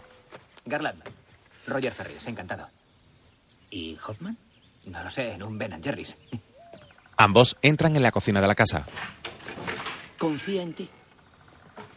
Yo no confío en él. Cada vez que llevamos una operación y no veo a Hoffman, significa que está llevando otra paralela. ¿A café? Sí, por favor. Solo. Gracias. Garland sirve una taza. ¿Fruta? ¿Fresas? ¿Ciruelas? ¿Manzanas? No, gracias. Garland consulta su móvil. Estamos detrás de una célula en Siria. Anoche estaban en Damasco, hoy en Dair az-Zar y en la frontera iraquí. Pero me da que no llegarán a Hasbaya. Tenemos Toma la fuente de fresas. ninjas esperándoles. ¿Y para quién trabajan esos ninjas? ¿Para mí? ¿Vamos? Entran en el salón que está atestado de libros y objetos de toda clase. En una sala adyacente hay numerosos ordenadores encendidos. ¿Dónde está todo el mundo? No sé a qué te refieres. Es que ¿Solo estás tú? No, yo y también tú. ¿Qué pensabas? ¿Que habría una especie de sala de operaciones con cientos de luces y gente corriendo con portafolios? No, está todo aquí, aquí, aquí, aquí y aquí. Señala su cabeza. ¿Seguro que no quieres una fresa? Están realmente deliciosas. No, sí, seguro, de veras. Vale, mira, eh, voy a necesitar contactos de Al Qaeda de base. ¿De acuerdo? Ningún pez gordo, una especie de cruce entre Osama y Oprah. No sé si me entiendes. Voy a necesitar un asesor de seguridad y un abogado. Voy a necesitar un árabe que viaje mucho por toda la región, ¿de acuerdo? Un empresario. Alguien que dé el perfil de yihadista sin ser yihadista. Un hombre de paja. Garland le indica un monitor. Que reciba dinero, haga planes. Trabaja en uno de los ordenadores. Ese rollo. Manda la información al monitor. Vale. No. Ferris ve en el monitor los expedientes que le va lanzando Garland. Aquí lo tienes. El segundo empezando por arriba, Omar Sadiki, es jordano, es arquitecto. La mayoría de sus encargos son de organizaciones islámicas benéficas que luego dan dinero a los yihadistas. Así que tiene todas las papeletas para ser yihadista, salvo que es inocente. Vamos, que lleva la cabeza al suelo cinco veces al día. Cree en Alá. ¿Y por qué iba a negociar con un infiel como yo? Por dinero.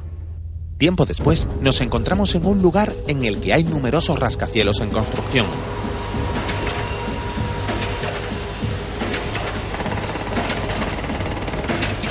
Ferris está en el cuarto de baño de una habitación de hotel.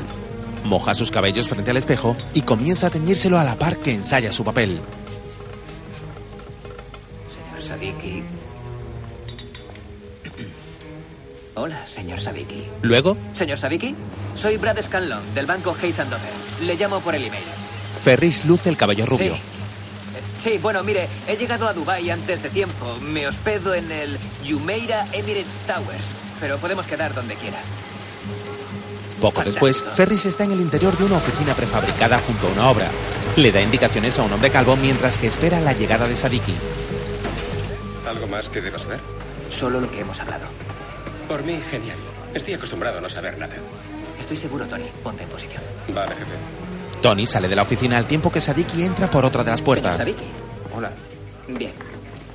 La opción de compra de nuestro banco sobre esta propiedad vence a final de mes y nos gustaría tener algunos bocetos preliminares y un presupuesto estimado para el jueves, antes del fin de semana islámico. Bueno, ¿y qué? Sí, claro. Tendrá también que firmar una carta de intenciones con nuestro abogado, el señor Albasri, si no es inconveniente. No es ningún problema. Genial. Allah subhanahu wa ta'ala decidirá si el trabajo es mío o no. Fantástico. Señor Albasri, El abogado entra en la oficina. el señor Omar Sadiki. Tony comienza a hacerles fotografías oculto en un coche. ¿Os apetece un café? Sí, por favor, gracias. Eh, Al-Masri es un abogado que hemos encontrado que tiene vínculos con Al-Qaeda. Juega en tercera, pero juega. Suficiente para que una foto insinúe la culpabilidad de Sadik por asociación. Ajá. ¿Tienes el ordenador? Sí, bueno, a eso voy ahora mismo. Se va al Club Ciclón. Le encantan las rusas. Te llamaré en cuanto pueda. Ferris entra en el hotel de Sadiki. La 316. El recepcionista le da la llave y el agente sube a la habitación.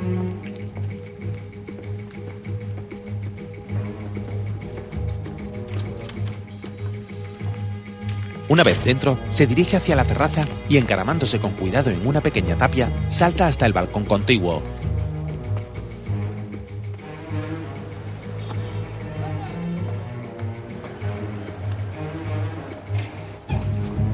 Entra en la habitación vecina y busca con la mirada el ordenador de Sadiki. Cuando lo encuentra, conecta un dispositivo USB al portátil y lo enciende.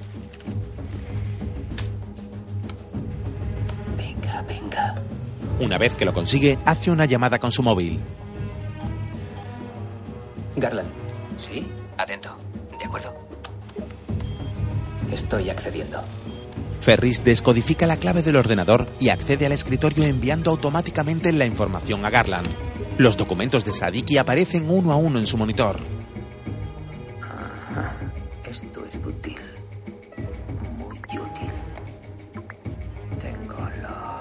Emails de los hermanos de conciencia.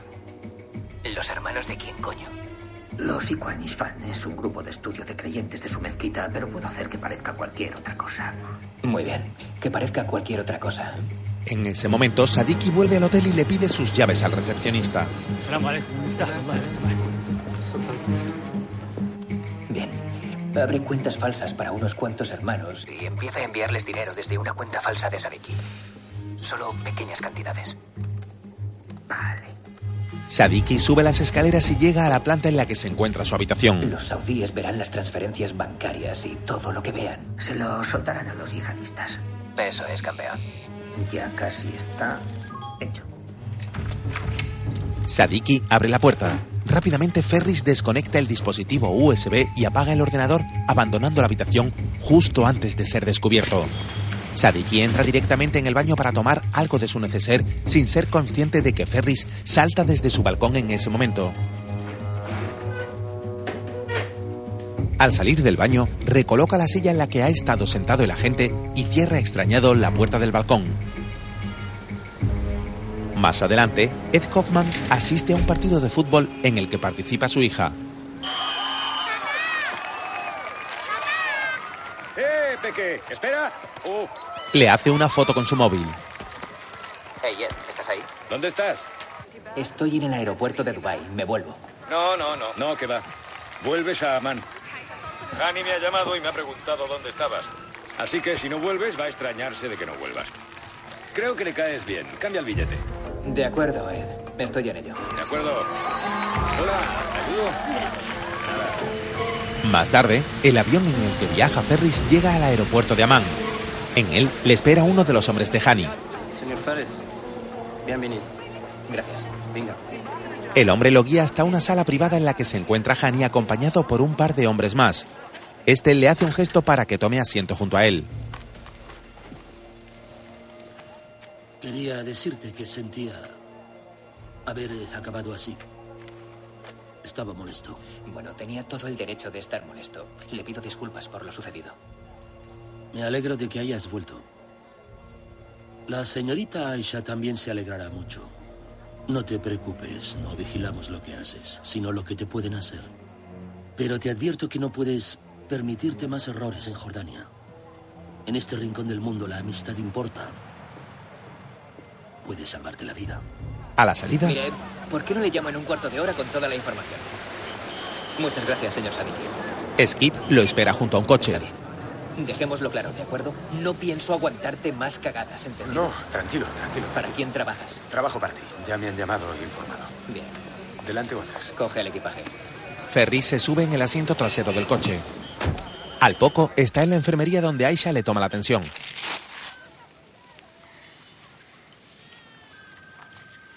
Si vas a insistir en venir aquí a verme, que es lo que estás haciendo, mi hermana querrá conocerte, ¿sabes? ¿Tu, tu hermana? Sí, mi hermana me cuida en los asuntos que no son médicos. Ah, así que ella tiene que darme el visto bueno antes de que me lo des tú. Me gusta hacérselo creer, siempre que puedo. Más adelante, Ferris se encuentra en una pastelería. Ante él se levanta una vitrina repleta de vistosos dulces. Un empleado le prepara un paquete con un surtido de los distintos pasteles. Luego se sube a su vehículo y conduce hasta la entrada de un edificio.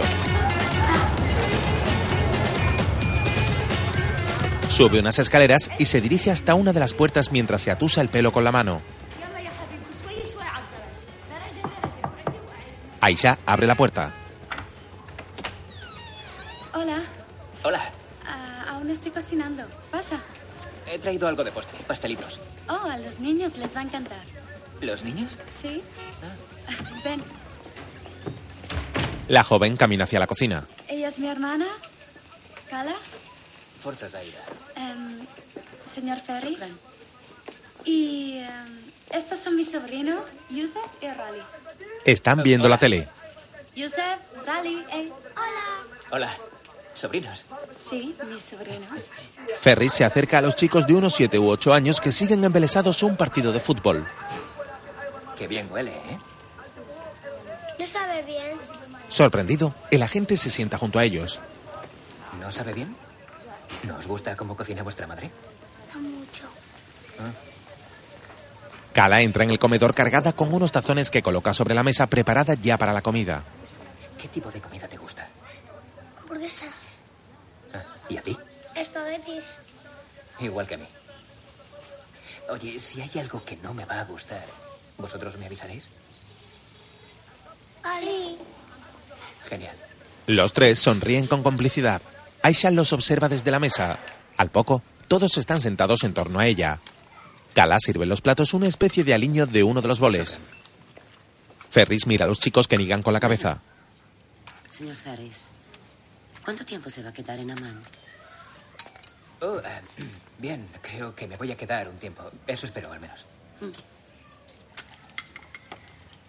¿Dónde estaba destinado antes? Riyadh. Riyadh. Ferris toma otro tazón y los chicos asienten. Aisha descubre divertida los gestos. ¿A qué se dedica exactamente? Ya te lo he dicho, Kala. Es asesor político. Asesor político. Mm. Pero, ¿qué significa eso? Disculpe mi ignorancia. Significa... Sí, significa, significa que ofrezco mi ayuda a los asesores de su majestad cuando ellos me lo piden. Kalam mira a su hijo. Eso será ahora, porque antes de la guerra no. Antes no, no nos consultaban nada. Cala, por favor, no, estamos tranquila, comiendo. Tranquila, es... Y podemos hablar... Estoy hablando con tu amigo, Asha. Vale, pero podemos hablar de otra no. No pasa nada, lo entiendo. Y nosotros entendemos que la, la situación en Irak ha hecho que el pueblo jordano pase, pase muchas penurias.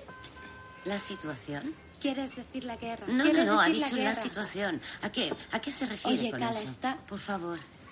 Me refiero a los ataques en las carreteras, a los asesinatos de policías iraquíes, a los secuestros, a los mercadillos abarrotados y a las familias inocentes que han sido borrados de la faz de la tierra. A eso me refiero con la situación en Irak. Le diré lo que piensa Su Majestad. Su Majestad cree que lo mejor es que la guerra finalice. Bueno, le diré que yo espero lo mismo. Yo también lo espero. ¿Mm? Ondea su servilleta. ¡Eh! ¿Paz? Vamos a comer, ¿no? Vale. Que aproveche. Gracias. Sí. Más tarde, Aisha acompaña a Ferris a la salida del edificio. Te pido disculpas. Ah, y yo también. Probablemente debería haberme quedado callado. Al fin y al cabo, era un invitado. Igual que ella. Y eso no la ha detenido. Sufrió mucho durante la guerra Irán-Irak, ¿sabes? Y lo gracioso es que quiere vivir en América. ¿Ah, sí? Sí. Pues dile que le cambio el pasaporte. Así los dos felices. No bromeéis con esas cosas. No estoy bromeando, lo digo en serio. Por mí, me quedaría aquí para siempre. De veras. En fin, me alegro de haberles caído bien a los pequeños. Son estupendos. Sí, son fantásticos, ¿no? Pero no muy buenos espías. Ni tú tampoco. ¿De qué hablas? En la mesa, Ah. comiendo. ¿Te has dado cuenta? Vale. Me has pillado. Bueno, gracias, Aisha, por invitarme a tu casa. Ha sido... Ah, Ferris le tiende la mano, pero ella se avergüenza al sentirse observada por su hermana y sus vecinas y no se la estrecha. lo siento. Él capta lo que ocurre y saluda a Kala. Sí, yo. Gracias por venir. Gracias a ti. Ferris se marcha y ella lo ve irse sabedora de que es el centro de atención del barrio en ese instante. Al poco, Ferris está con Hani en un despacho. Le muestra unas fotos. La fotografía se hizo la semana pasada en el Club Ciclón en Dubái. Uno de ellos es Al Masri, abogado y financiero de poco peso de Al Qaeda. Si eso no es una contradicción. El otro es Jordano, un arquitecto llamado Omar Sadiki. No se le conocen vínculos terroristas. Bien, lo que yo me pregunto es, ¿qué están haciendo juntos? Hani se enciende un puro. ¿Ese Sadiki es más de lo que aparenta? Viaja mucho. Construye mezquitas y centros comerciales. Al menos merece que se le vigile. Perdón, vigilemos. ¿De dónde las has sacado? Un amigo de la inteligencia saudí. Ambos observan un reloj de pared que marca sonoramente la hora. Ferris le devuelve las fotos.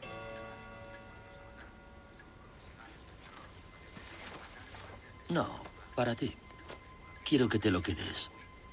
Somos socios. Aliados, ¿no?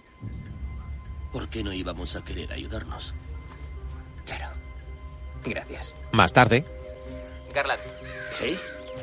Mira, selecciona un teclado árabe y escribe este correo. ¿Listo? De acuerdo. En nombre de... No, borra eso. En nombre de Alá, el misericordioso.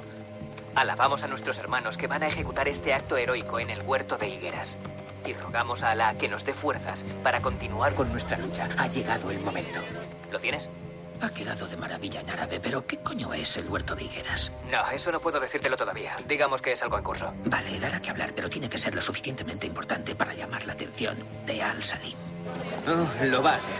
Ahora envíalo a la dirección de email falsa de Sadiki y ya estamos. Vale, hecho. Más tarde, en plena noche, un helicóptero se aproxima a una base aérea.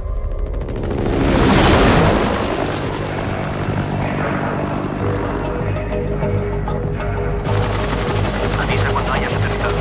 El helicóptero toma tierra y un jeep se aproxima. Varios militares comienzan a descargar unos enormes misiles, mientras ¿Qué hay, señor Sadiki? Soy Brad Scanlon. Bien, gracias por preguntar, pero tenemos un problemilla. Sí, verá, nuestro ingeniero jefe, con base en Ankara, tiene algunas dudas sobre el aislamiento. He visto que es el mismo que utiliza en Arabia Saudí, pero él quiere reunirse con usted inmediatamente. No, lo siento, señor, no puede ir a verle. Y el único momento en el que puede verle es mañana al mediodía. Pero la buena noticia es que tenemos un coche preparado para ir a recogerle en unas seis horas y un billete de avión a Turquía esperándole en el aeropuerto. No, lo siento, señor. En primera no ha sido posible.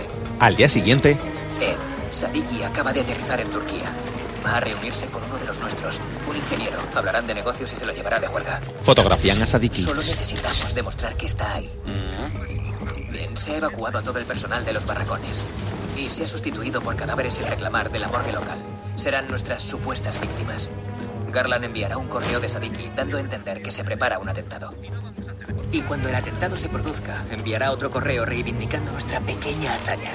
¿Entendido? Después, con suerte, habrá un gran intercambio de correos entre las redes yihadistas, anunciando a los hermanos de conciencia como un nuevo jugador y a nuestro Sadiki como su líder. ¿Entendido? De acuerdo, Ferris. Gracias. Tony, adelante. Se realiza una llamada y la base aérea estalla en los aires.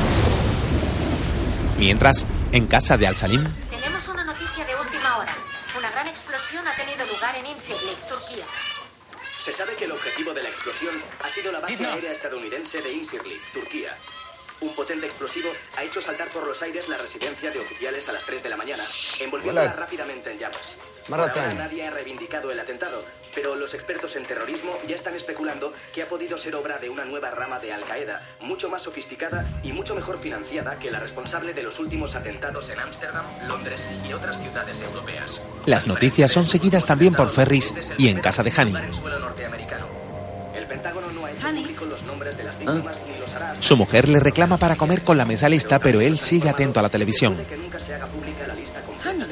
Víctimas, ya que algunas de ellas podrían haber estado en Incirlik en misiones secretas. Garland también sigue las noticias en su centro de operaciones.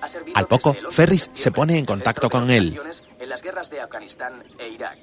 De acuerdo. Ahora envía un correo reivindicándolo.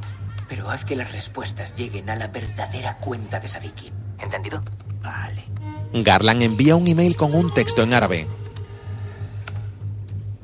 No puedo decir que haya sido la bomba, pero tú ya me entiendes. Sí. Mientras, un hombre se acerca al Salim con un portátil en la mano. السلام عليكم عليكم السلام Le muestra en el ordenador la imagen de Sadiki. هذا هو الراجل اللي عم يستلم مسطياتنا حطم قاعدة أمريكية في تركيا نجليك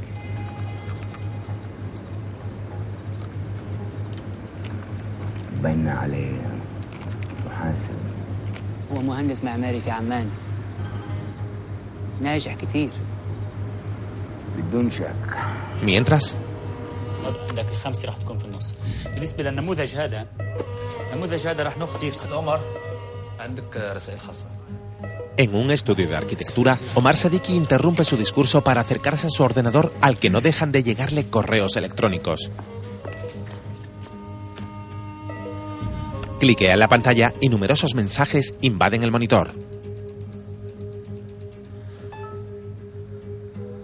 Son emails escritos en árabe y muestran imágenes de contenido bélico e islámico.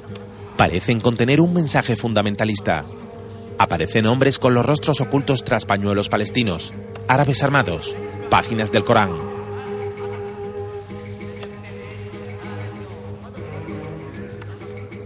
Nervioso observa a su alrededor y centra su atención en un televisor donde están dando la noticia del atentado.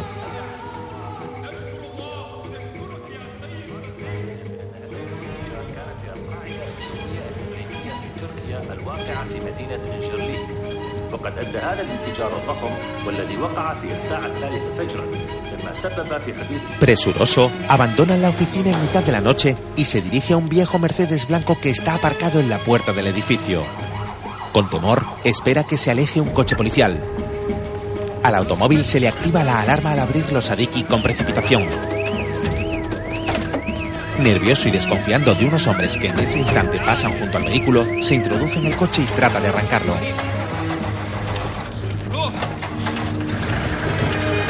Tras conseguirlo, los faros se encienden y el coche de Sadiki se marcha. Mientras, en un oscuro lugar, Al-Salim inserta una tarjeta SIM en un teléfono móvil desmontado. Luego coloca la batería y lo enciende sin dejar de dar caladas a un cigarrillo que fuma con deleite. A continuación, marca un número de teléfono y realiza una llamada.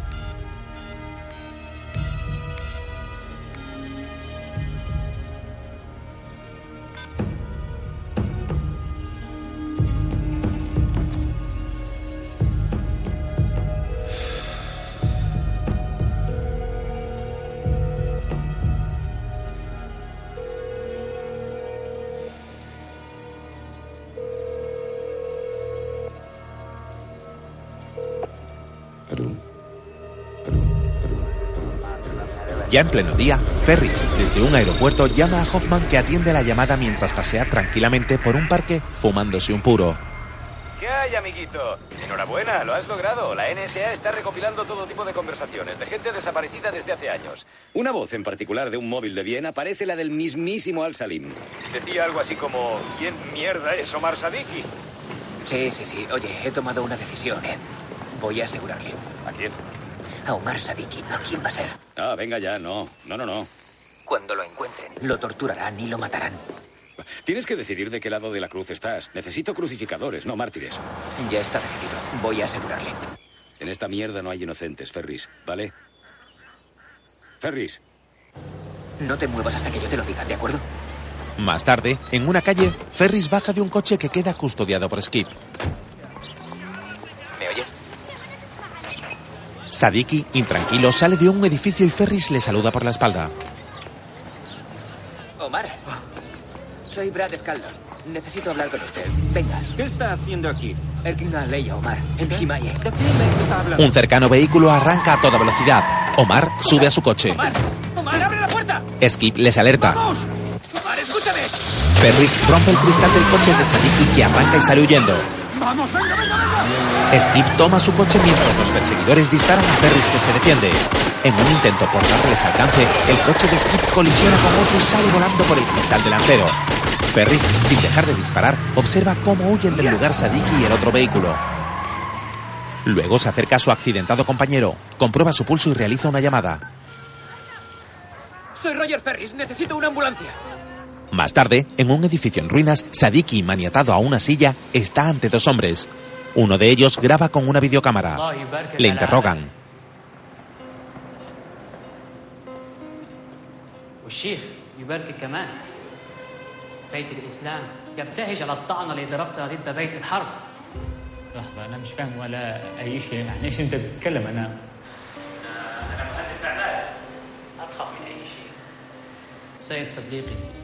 قرأنا تقارير عنك.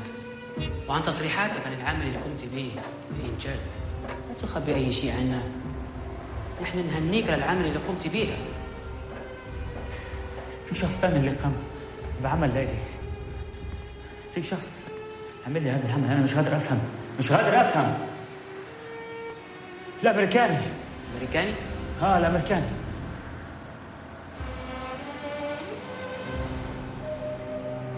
الأمريكاني طلب مني إني أصمم له بنك على التراث الإسلامي أنا مستعد أحكي لكم أي شيء تطلبوه En una estancia contigua, Al-Salim, tranquilamente sentado, sigue a través de un monitor el interrogatorio a Sadiki.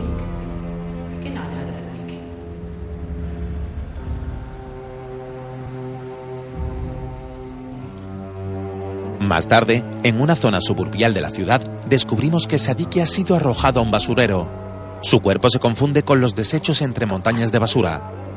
Un perro que merodea el lugar da con él.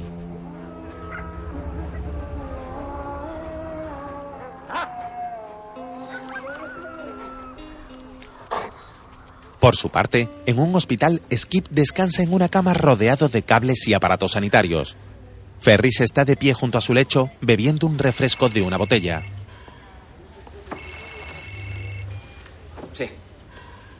Sadiki está muerto. ¿Estás ahí? Sí, estoy aquí. Yo no lo he matado, amigo. Ya lo sé.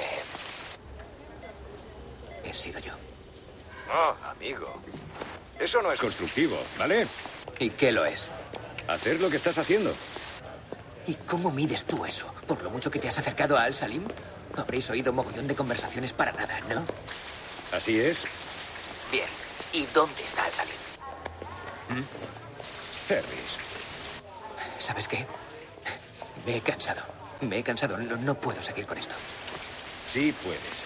Mira, ahora duerme un par de horas y llámame cuando tengas las ideas más claras. Escucha. Tengo las ideas muy claras. Tú no, no puedes porque estás a miles de kilómetros de aquí. Yo estoy aquí todos los putos días y veo las innecesarias crueldades de esta guerra. Que el resto de vosotros, traidores, burócratas, títeres de políticos, solo veis en foto. Así que no te atrevas a decirme que no tengo las ideas claras, joder. Esto no funciona, ¿entiendes? No funciona. Lo dejo. Ferris. Ferris. Ed, guarecido de la lluvia en un techado junto a un río, se lamenta. A viajar. Poco después, Ferris llega a su domicilio. Al entrar, encuentra un sobre en el suelo.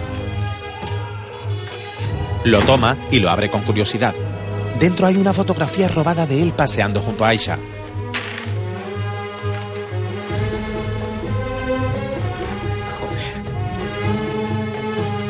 Sorprendido y alterado, mira a su alrededor, toma un jarrón y lo estrella contra la pared.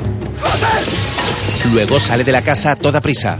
Poco después conduce su coche con precipitación mientras marca un teléfono en su móvil.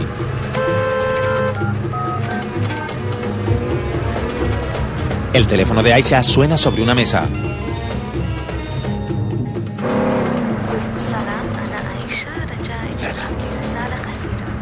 ¡Quítate de en medio, joder!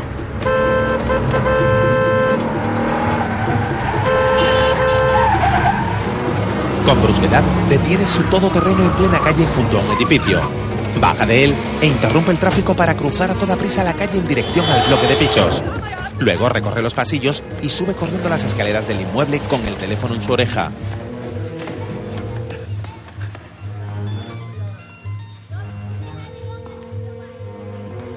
Cuando llega al domicilio de Aisha, la puerta está abierta y su móvil suena dentro. Con sumo cuidado toma su pistola y se introduce en el piso. Inspecciona las habitaciones y no halla rastro de Aisha. La tele está encendida y todo está en calma. Con diligencia, va hasta la cocina y descubre un rastro de sangre en uno de los muebles. La palpa y desconcertado toma de nuevo su teléfono móvil para realizar una llamada.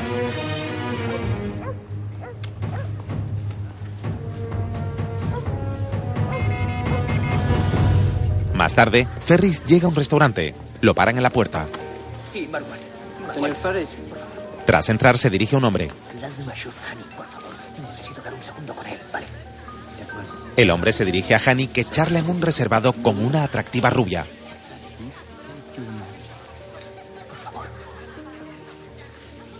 Discúlpame. Hani conduce a Ferris hasta un pasillo cercano.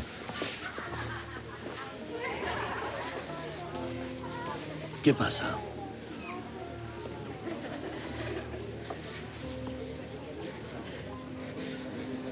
Yo me inventé a Omar Sadiki. Era mi operación, no es yihadista, ¿de acuerdo? Hice que se moviera él, que se moviera dinero, y luego lo perdí. Eso es imposible. ¿Por qué? Porque significaría que te sentaste en mi despacho y me mentiste. A la cara. Hani, te prometo que compartiré toda la información contigo, ¿vale? Pero han secuestrado a una amiga mía para dar conmigo. Sabes exactamente de quién te estoy hablando. Por favor, van a matarla, ¿vale? Por favor, ayúdame a negociar yo por ella. Me mentiste. No te ayudaré. La respuesta es no. Por favor, Hani. Hani, Hani. Hani se marcha y un hombre impide a Ferris seguirle. Más adelante, Ferris corre hacia un avión privado que acaba de aterrizar en un aeropuerto. Tras desplegarse las escaleras del avión, baja Hoffman. Ferris le recibe en tierra. Eh. No sabía que lo de la chica iba en serio, amigo. La habríamos protegido. Me han dejado su móvil. Sé cómo funciona esto. Tienen a Aisha y quieren intercambiarla. Si está viva. Tiene que estar viva, ¿no? Probablemente lo esté. Al menos eso quieren que creas. Eso es lo bueno. ¿Y qué es lo malo? Que te conocen. Saben que trabajas para la agencia. Eso significa dos cosas. Una, los que tienen a Aisha son los que mandan, así que son del círculo de Al-Salim. Dos, saben que la señorita Aisha es tu amiga, lo que significa que la han interrogado. No puedes recurrir a Hani, ¿vale? Vale, vale. Vale, vale, ¿es que ya lo has hecho? Sí, sí, así es. Pero ¿cómo has podido? Porque ahora tengo que confiar en todo el que pueda. Lo que tienes que hacer es confiar en mí. ¿Qué te ha dicho? Me ha dicho, ma Alex, como le he mentido, pasa de ayudarme. Ferris recibe un mensaje en el móvil. Mira. Por favor, llame a la señorita Aisha. Vale, nosotros lo organizamos y lo vamos a arreglar, porque no se trata solo de ti y de tu amiga. Correcto. Se van. Luego, mientras Ed oye la conversación. Soy Roger Ferris. ¿Podría ponerme con Aisha? De acuerdo. Menos mal que llama. Tengo una pregunta para asegurarme de que es usted, por favor. Bien. ¿Dónde vio a la señorita Aisha por primera vez? En una clínica de Amman. Es enfermera. ¿Dónde llevó a la señorita Aisha a cenar por primera vez? Vete, vete. Um, a ningún sitio. Ella me invitó a mí a su casa. ¿Llevó algo? Eh, sí. El postre. Pastelitos. Si quiere ver a la señorita Aisha, debe ir donde yo le diga. Usted por ella. No intente nada o la señorita Aisha morirá. Dígame dónde tengo que ir. Le diré dónde tiene que ir. Es cerca de la frontera. Cartera 15. Entre Saidi y el. Ahí debe ir. Adiós. Ya en el punto de encuentro, introducen a Ferris en el maletero de una vieja furgoneta.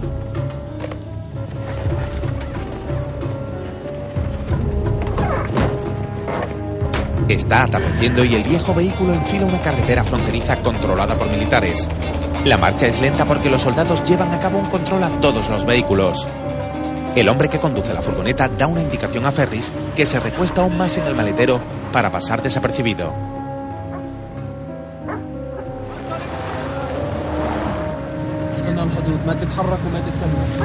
Al llegar al puesto de control, un soldado pide la documentación al conductor que la entrega sin vacilar.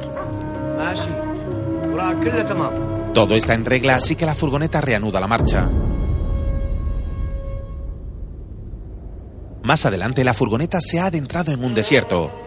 Tras adelantar unos camellos, se pierde en la inmensidad circulando por un improvisado camino en mitad de la nada.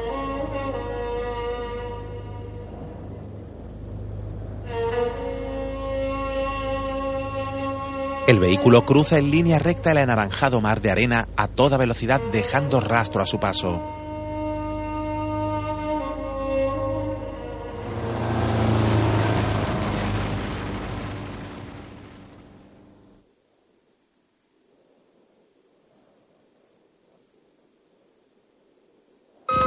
La furgoneta se detiene y descubrimos a Ferris nuevamente cuando se abre el maletero. Algo desorientado, baja del vehículo. El conductor cierra el maletero y vuelve a la furgoneta.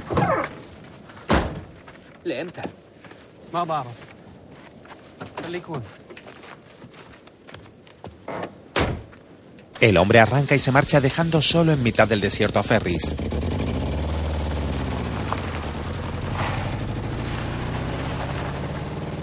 Al poco, bajo un sol de justicia, el calor y el cansancio comienzan a hacer mella en Ferris que apunta al cielo con un dispositivo. No divisan ningún movimiento a su alrededor. Rodeado de kilómetros de arena, permanece sentado en el suelo. Mientras, Ed lo observa vía satélite en unas pantallas de un centro de operaciones. Imagen del Pagnum. Ampliando ocho veces. Ampliada ocho veces. Aumentando la resolución. De pronto vislumbra varios vehículos en el horizonte que se dirigen hacia donde está él.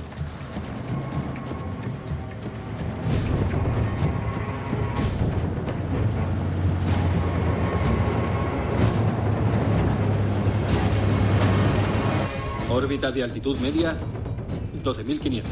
Los vehículos han rodeado a Ferris que está de pie con las manos en alto, cegado por la polvareda que los coches levantan al circular a su alrededor. Ed observa tranquilamente la escena desde el centro de operaciones. Varios hombres encapuchados bajan de uno de los vehículos y tras mirar al cielo le requisan el dispositivo. Esperando a tener visibilidad. Cambiando a modo búsqueda y rescate. Los hombres encapuchan a Ferris y lo introducen en uno de los coches.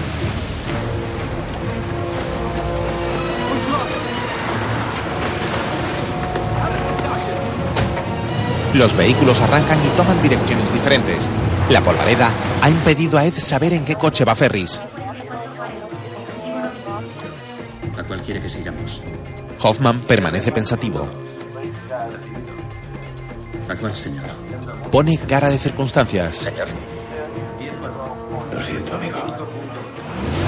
El coche en el que viaja Ferris va a toda velocidad por una carretera realizando temerarios adelantamientos a otros vehículos.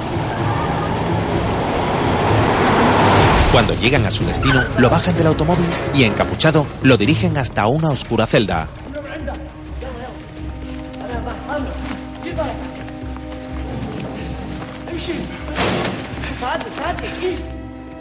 Más tarde, iluminados por una linterna, se acercan a él para darle de beber.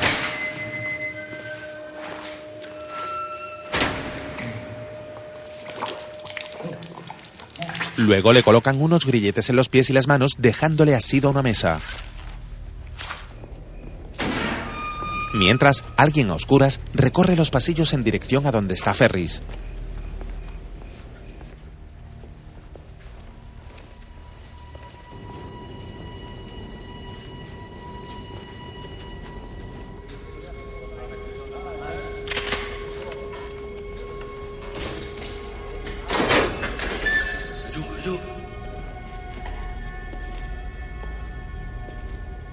Cuando el caminante con su séquito llega junto a Ferris, descubrimos que es Al-Salim.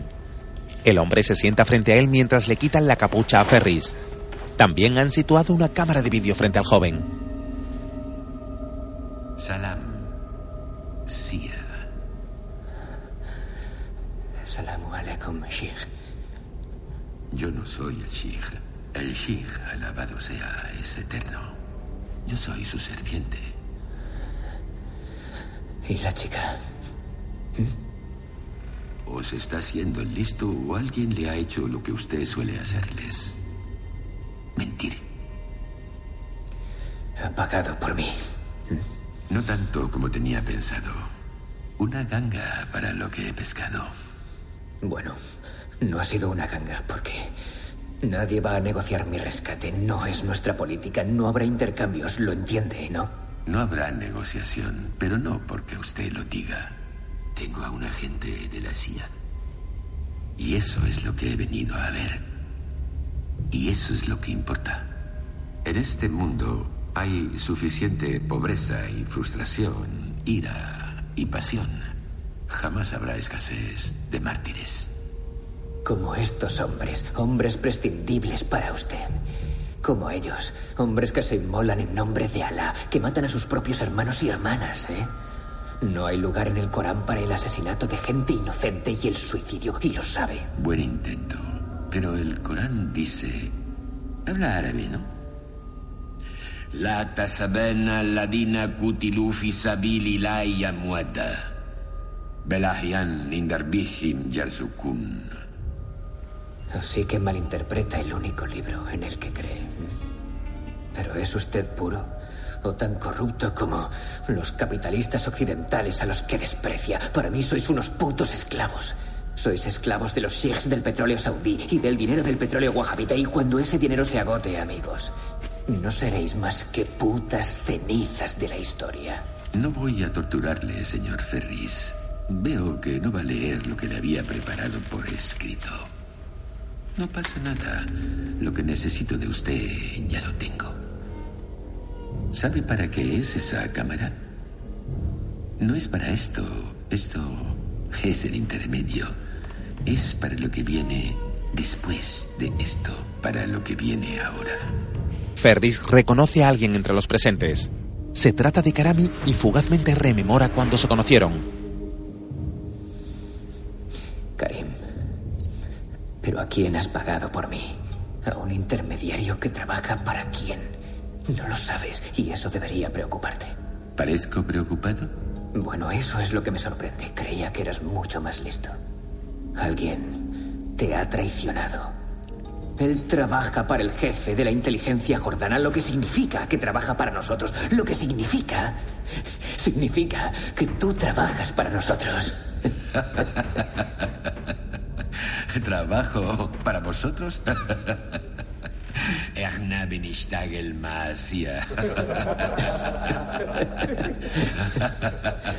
Al-Salim se pone de pie y toma un martillo. ¿Está cómodo? ¿Puedo hacer que esté más cómodo? Le ha machacado el dedo meñique de su mano derecha de un martillazo. No te estoy mintiendo, Karim, no te estoy mintiendo.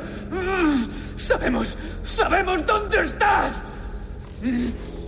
¿Y dónde estoy? Te, te están enfocando. Le enfocan a usted. Mire. No, no, no. Te enfocan. Te enfocan a ti, hijo de puta. Ferris escupe a la cara a su torturador.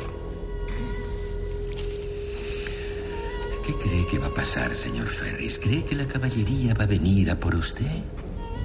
Esperemos. Nadie va a venir a por usted. Bienvenido a Guantánamo.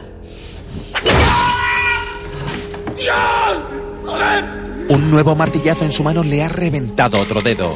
Ferris se queda doliente mientras Al-Salim se marcha tomando el camino de salida por los mismos oscuros pasillos por los que vino.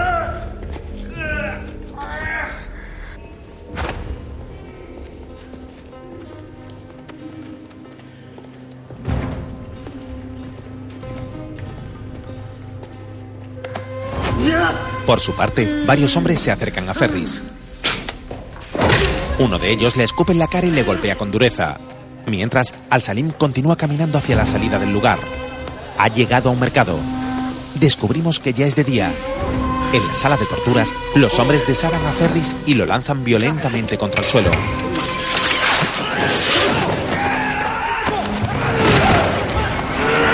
Una vez allí, lo siguen golpeando hasta que lo levantan entre varios y lo colocan sobre la mesa de torturas. La cámara sigue grabando todo el proceso.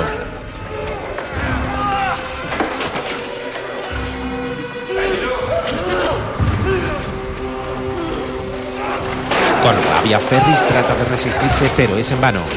Los hombres lo colocan en la mesa boca arriba y vuelven a ponerle los grilletes.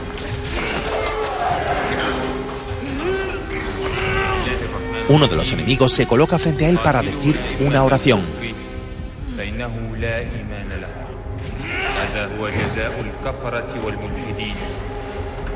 A su mente vienen recuerdos de las múltiples torturas de las que ha sido testigo.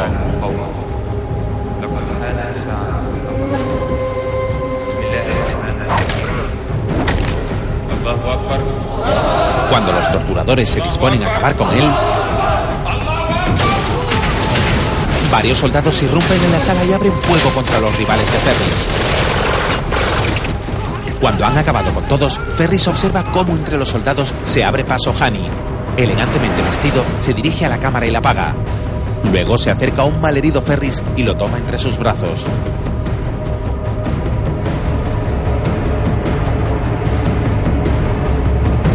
Por entonces, Al-Salim ya está en plena calle y sube a un todoterreno.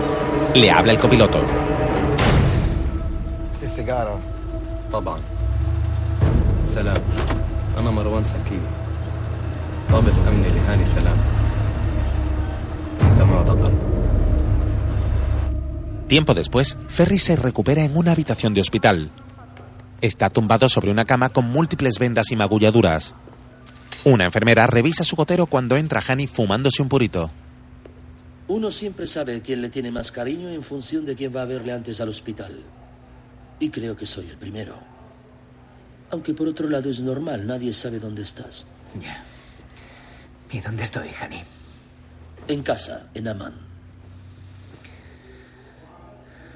Así que la persona con quien hablé por teléfono Mm. trabajaba para ti, al igual que los que se llevaron a Aisha y los que me dejaron en el desierto. Algo colaboré, lo reconozco. Pero no fui yo quien te recogió en el desierto. Edward no te encontraba. Ni con todos sus aviones, ni con toda su gente, ni con todo su dinero y joie de vivre. Así que me pregunto cómo lo hice. Karami. Muy bien. ¿Te acuerdas de él? Sí, claro que me acuerdo de él, Hani. Estaba en la puta habitación conmigo. Estaba en la habitación porque yo lo puse ahí. Siento mucho no haber llegado unos minutos antes. Vale. ¿Y qué habría pasado si hubieras llegado unos minutos más tarde? Me horrorizo de pensarlo. El que me horrorizo soy yo. ¿Le hiciste mucho daño a Aisha al llevárosla? eh? Eso es lo que quiero saber. Aisha absolutamente nada. Lo pusimos patas arriba después de llevárnosla. Agarra a Hani. ¡Mierda, Hani! ¡Una mierda! Hemos analizado la sangre. Era de ella. Es enfermera. Dona sangre todos los meses. Ahora, por favor, suelta la chaqueta, gracias. ¿Me estás diciendo que, que no se lo has dicho, Hani? Le he dicho lo que podía, que no es mucho porque son temas de seguridad del Estado. Entonces no saben nada de lo que ha pasado. Sabe lo que sabe todo aquel que me conoce, que soy un caballero sumamente educado y un excelente conversador. Pues con tu permiso voy a ser un puto maleducado. Casi muero en esa jodida habitación. Y si hubieras muerto, le habría contado lo que hiciste por ella. Y ella, ella te habría amado eternamente. Mientras que ahora vas a tener que ganártelo a pulso.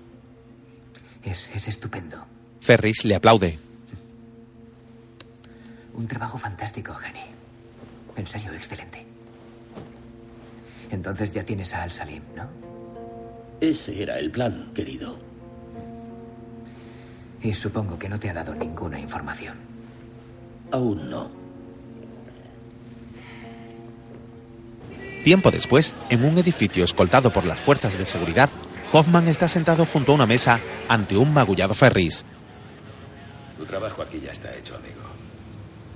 Te vuelves conmigo. Te he preparado un despacho en el mismo pasillo que el mío. En cuanto consigas sacar al que ahora lo ocupa, es tuyo. Más dinero, un puesto de más nivel, no más protección solar ni cuscús, a no ser que te apetezca. En el mismo pasillo que el tuyo, ¿eh? En el mismo pasillo. Creo que los dos sabemos que estarías más cómodo allí sin mí. Si te lo piensas mucho, me lo voy a tomar como un desaire. Además, ¿qué vas a hacer si no? ¿Quedarte aquí? Eh, a lo mejor un tiempo. No veo por qué no. ¿Y por qué sí? ¿Y si me gusta Oriente Medio? A nadie le gusta Oriente Medio, amigo. ¿Qué va a gustarte de aquí? A lo mejor ese es vuestro problema, ¿no, Ed? Ay, amigo, amigo, amigo. Mira, eres mi mejor agente. Y sabes que detesto reconocerlo. Espero que ganes esta guerra, Ed. Ojalá todos crean que lo has logrado tú solito, ¿eh? Ferry se levanta y toma su chaqueta del respaldo de la silla. No estás a salvo aquí. Ningún sitio. Si me das la espalda ya sabes lo que significa. ¿Qué significa?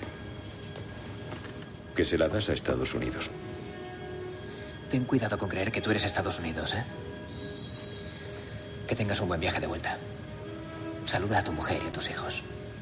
En esta mierda no hay inocentes, Ferris. Ferris le mira desafiante. Hoffman hace una señal para que abra las puertas automáticas. Finalmente, Ferris sale del edificio y Ed lo ve marchar con resignación. Al poco, Ferris camina por una concurrida calle que desemboca en una plazuela, al final de la cual está la clínica donde trabaja Aisha.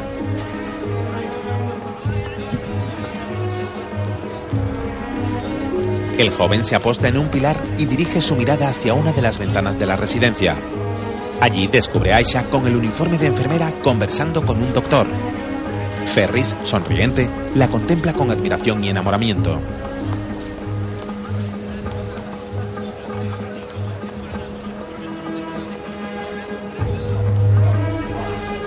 De buenas a primeras, su rostro se torna preocupado. Confuso, echa un vistazo a su alrededor.